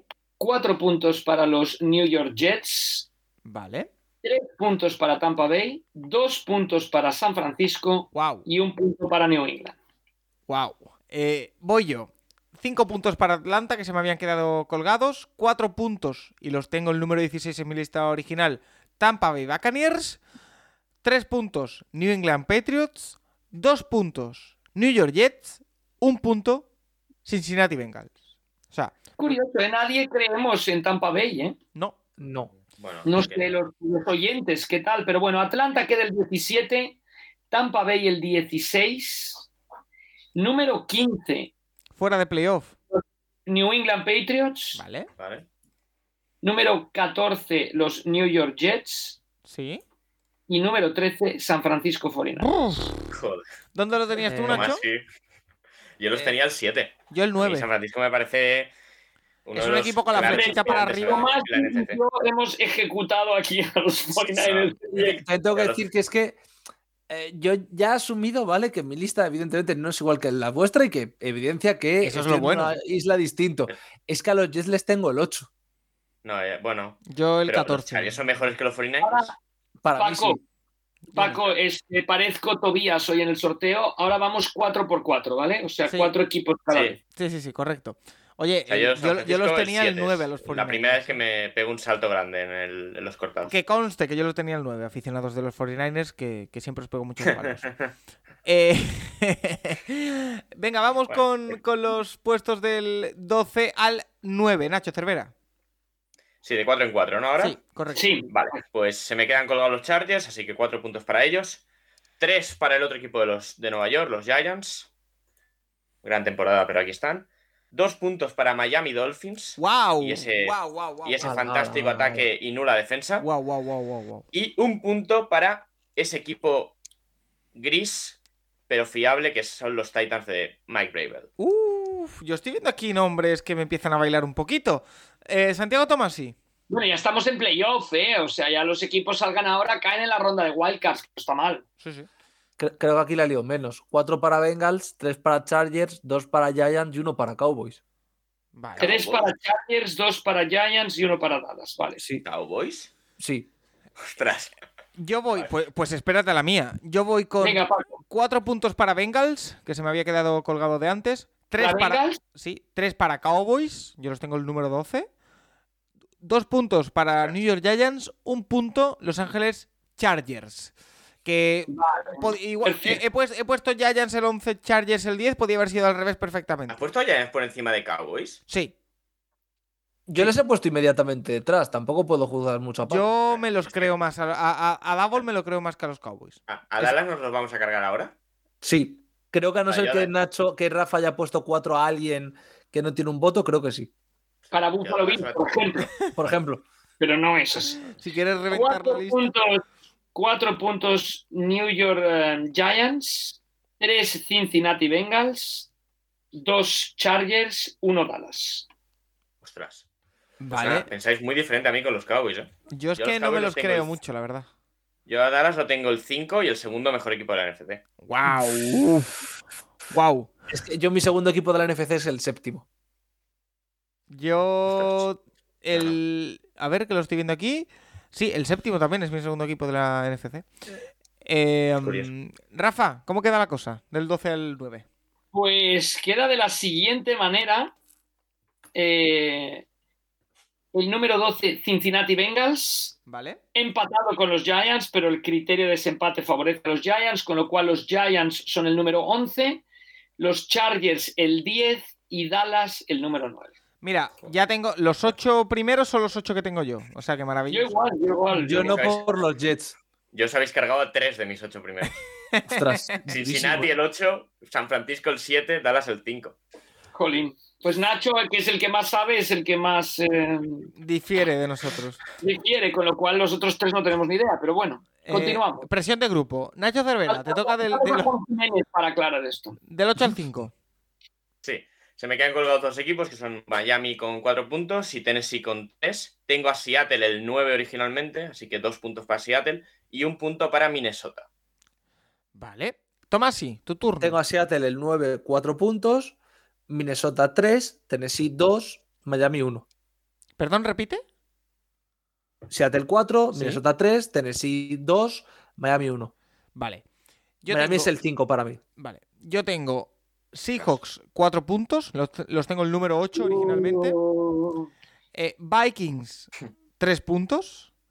Titans 2 puntos. Y mi número 5 también es Miami Dolphins 1 punto. A ver, eh, una cosa, Nacho, Miami cuatro puntos, ¿verdad? Sí, Miami 4, Ten- Titans que- 3. Paco, Seattle 4, Minnesota 3, Tennessee 2, Miami 1. Correcto. Sí, Tomás, y repíteme los tuyos. que exactamente igual que Paco. 4 Seahawks, 3 Vikings, 2 Titans, 1 Dolphins. Eh, Con Miami y Minnesota me había equivocado. ¿vale? sa- Esa, esa defensa de los Dolphins. ¿Sabéis que- Rafa Ferreira, Venga. Baltimore 4 puntos, ¡Wow! Miami 3 puntos, Tennessee 2 puntos y Seattle 1 punto. Seattle lo tienes el 5. Claro, Vale. Ostras. Oye, ba- eh, bajo lo tengo. estoy, pero bueno. estoy viendo mi top 4 ahora mismo. Tengo unas ganas de cambiarlo y liar la, y liar la parda. No, no la líes más. no Ya tengo suficiente con el de Mahomes. Es decir, ya tengo suficiente cuando decidiste liarla con el de Mahomes. Tengo unas ganas que no te lo puedes ni imaginar. Pero bueno, lo voy a dejar. Eh, Rafa, ¿cómo queda? Vale, queda en em, octava posición a pesar de, de mi intento de evitarlo Seattle. Seattle. ¿Lo firmas, Séptima Nacho? ¿Te parece bien el octavo? Séptima posición. Séptima posición Miami. Vale. Vale. Sexta posición Tennessee. Firmo. Quinta Minnesota. Ah. Vale. Toma, sí, Bueno. bien, ¿no? Llegan los, cu- llegan los cuatro que tienen que llegar. Eh, Sí, básicamente. vale. Bueno, espérate, espera, espera, espera, espera, perdón. Anca. Vale, sí, quedan los Ravens, ¿no? Todavía. Sí, sí, correcto. vale, vale, vale, son- vale. son- Van a ser los que van a salir los cuatro, efectivamente. Vale, eh, pues venga, los Los últimos se cuatro. perderán, pero. Lo que pasa es que, claro, a la final de conferencia llegaría Minnesota, porque Sí, es el- correcto. tres son, ¿no? Sí. Muy bien. Sí. AFC al poder con un intruso. Eh, Nacho, empiezas tú. A ver, eh, Baltimore es el cuarto para mí. ¿vale? Creo que se puede meter en esa pelea de la, de la FC con los traspasos, pero es el cuarto para mí. Y aquí tengo muchas dudas. Porque, a ver, yo he puesto Chiefs 3, Bills 2, Eagles 1. Wow. Pero- wow, wow, wow, pero- wow, wow. Son Power Rankings ahora, ¿no? Sí, claro. Claro, No estamos pronosticando la Super Bowl. No. pero, pero tengo muchas dudas. O sea, yo no sé si pondría a los Eagles favorito contra los Bills y los Chiefs, seguramente no. Pero ahora mismo, Ahora creo, mismo. que el ir, eh, creo que el ir 8-0 contra 6 doses, pues hay que darle ese valor. Así que para mí sí, los Eagles son el 1, Bills el 2, 3 Chiefs, 4 Ravens. Tomás, sí. Cuatro para Ravens, que creo que está claro que van a acabar ahí. Tres para Chiefs. Dos para Eagles. Uno para Bills. Uy, creo que va a haber más pelea de la que yo esperaba. Uy, Eh, lo de los Jets no influyó mucho entonces, ¿no? No, era, el- era el 8. Por suerte no influyó en demasiado. No, no, no, que le ganara a los Bills, digo, es broma. Ah, no, no, no, eso no. es venga. un accidente. Voy yo, que yo también lo tengo distinto a vosotros, ¿eh? A ver, Eh, a ver. Tengo el número 4 Ravens, que eso está claro. Yo tengo 3 Filadelfia, 2 Bills, 1 Kansas City Chiefs. Y aquí sí que me ha influido la derrota de esta semana, porque yo tenía Buffalo el 1 y lo he movido por la derrota de, de Jets. Kansas casi palma contra Malik Willis, ¿eh? Sí, pero bueno, al final se lleva la victoria, que también cuenta. Ca- Casi Cinco palma contra. Derek Henry. Sí, cinco básicamente, porque- con- contra un quarterback ha completado 5 pases, ¿eh? Em, yo tengo cuatro los Baltimore Ravens, tres Buffalo Bills, dos Kansas City Chiefs, uno Philadelphia Eagles. Creo que se lo Gana. Filadelfia, ¿eh? Gana Philly, gana Philly. Buffalo, el, digo Buffalo, Baltimore el número 4. Número 3. A ver, a ver, a ver, a ver, a ver. Kansas, yo creo. 3 y 2, 5 y 2, 7 y 1, 8, ¿no, Nacho? Tercero, Kansas City. Wow. ¿Vale? Segundo, Buffalo. ¿Sí? Y primero, los Eagles por un punto sobre los Bills. ¿eh? Ha habido Vale, muchas dudas en ese top cuatro 3, tenía yo. que yo creo que era lo, lo más delicado. Eh, Rafa, ¿te ves con fuerzas como para cantarme la lista entera? Por un punto, ¿eh? O sea, por un punto los Eagles sobre los Bills y los Bills por un punto sobre los Chiefs. Así de igualada está la, la lucha por el podium de estos Power Rankings. Vamos con los Power Rankings. Venga, Paco. ¿por dónde quieres que comencemos? Por el número uno, El 1, Filadelfia. ¿vale? Número 2, Buffalo. Número 3, Kansas City. Número 4, Baltimore. Número 5, Minnesota. Número 6, Tennessee. Número 7, Miami. Número 8, Seattle. Número 9, Dallas. Número 10, Los Ángeles Chargers. Número 11, los Giants. Número 12, Cincinnati. Número 13, San Francisco. Número 14, los Jets. Número 15, New England, que se quedaría fuera de playoff. Número 16, Tampa Bay. Mira, podemos decir los playoffs, ¿eh? entraría en playoff como ganador de división. Número 17, Atlanta, creo que se metería también en playoff, ¿no? Es el séptimo equipo, correcto. Atlanta se metería en playoff según nuestros Power Rankings. Bueno, o sea que la liga acabará hoy, según nuestros Power Rankings. Número 17, número 18, Washington. 19 los Rams, 20 Cleveland, 21 Arizona, 22 Green Bay, 23 New Orleans, 24 Chicago, 25 Jacksonville, 26 Denver, 27 Pittsburgh, 28 Las Vegas, 29 Detroit, 30 Indianapolis, 31 Carolina y 32 los Houston Texans. Vale, pues se queda nuestro Power Ranking. ¿Algo que queráis añadir, Tomasi? Eh, que no sé si os habéis dado cuenta que hemos puesto a Green Bay el décimo de la NFC. Mucho, muy arriba me parece. Iba a decir El justo lo décimo. mismo. Décimo me parece Es muy arriba. Es que yo estoy muy lo hemos abajo. puesto por delante de ¿eh? Saints, de Bears, de Lions y de Panthers. Yo tengo el 12 también. Es que estoy muy abajo yo con los Panthers, eh, la verdad. Eh, ahí con los Packers, perdón. También Con los Panthers también. Correcto. Sí, para mí el Panthers es el peor equipo de la NFC ahora mismo. Eh. ¿Algo que Sí. quieras añadir, Nacho, antes de ir despidiendo? No, bueno, que los mensajes de la gente de los 49ers a, a Tomás y a Rafa, por favor. Ya. Vale. Yo quiero, no, yo Ah, quiero que la gente de los Jets me mande cariño. Pero a ver, a ver, los en el top ocho. 49ers, los 49ers están en playoff, los hemos puesto en playoff, Tomás. y yo. Claro. No, que, que sepáis, que sepáis que vamos a publicar una lista. Ah, no, no, Es que- Atlanta se quedaría fuera, no, entraría también. No, entra, entra como séptimo, entra como séptimo. ¿Sí? Solo hay. si- no, solo no, siete. no, es el octavo. Atlanta es el octavo. Atlanta se quedaría fuera, pero Atlanta es el entonces, octavo. a ver, entran a playoff. Filadelfia ganaría la división. Perdona, Paco, acabamos de hacer el ejercicio. Minnesota ganaría la división. Sí. Seattle ganaría la división Y, y, ganaría la Cowboys. división Tampa Bay. y luego y tienes entraría- 49ers, Cowboys y Giants. Dallas, Ay. San Francisco, perdón, Atlanta y, y los New York Giants. Sí. Y Y en octavo. la americana entrarían Buffalo como campeón de división, Kansas City como campeón de división, Baltimore como campeón de división, Tennessee como campeón de división, Wildcards, Miami, Los Ángeles Chargers y Cincinnati. Bueno, eh, vale, pues A vamos todos a... estaba contando 16. Pido disculpas y los 49ers están en playoffs. Tienen, o sea, para Tomás y para mí todavía pueden llegar a la Super Bowl, ¿no? Sí.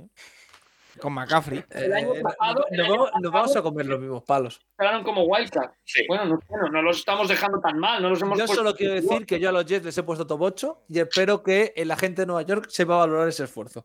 Seguro que sí. Eh, Santiago Tomasi, te espero con más la próxima semana, también el viernes con el Rincón del College y que nada, a disfrutar de la semana. Sí, sin duda y vosotros, tanto Nacho como tú, pasarlo muy muy bien en la Alemania. Gracias. Bueno, que, que no lo pasen bien, que trabajen. Eso es. Las dos cosas. Ya- ya Sí, que una les cosa no está reñida con la otra. Mira, si le quieren pasarlo bien, no hubieran pedido la acreditación. Me, me parece bien, eh, Rafa, eso me parece un, un buen planteamiento. Nacho Cervera, a ti te veo el viernes a primerísima hora de la mañana eh, para ver el condens del partido en el avión y ya después eh, contarle No- a. no estará, ¿eh? Yo No creo que estará sí. a las a 7 de la mañana el Condens, ya te lo digo A las 8 salen. Bueno. O sea, a las 7 no va a estar. Pues eso. No, pero si os llevo, os llevo, podemos ver el final del partido en el coche. Que no lo sé, que no se entere David Cons, por favor. Vale, bueno, lo vemos nosotros y tú conduces, Rafa. Por eso- ah, bueno, vale, vale, vale, vale. Yo, yo no lo veo.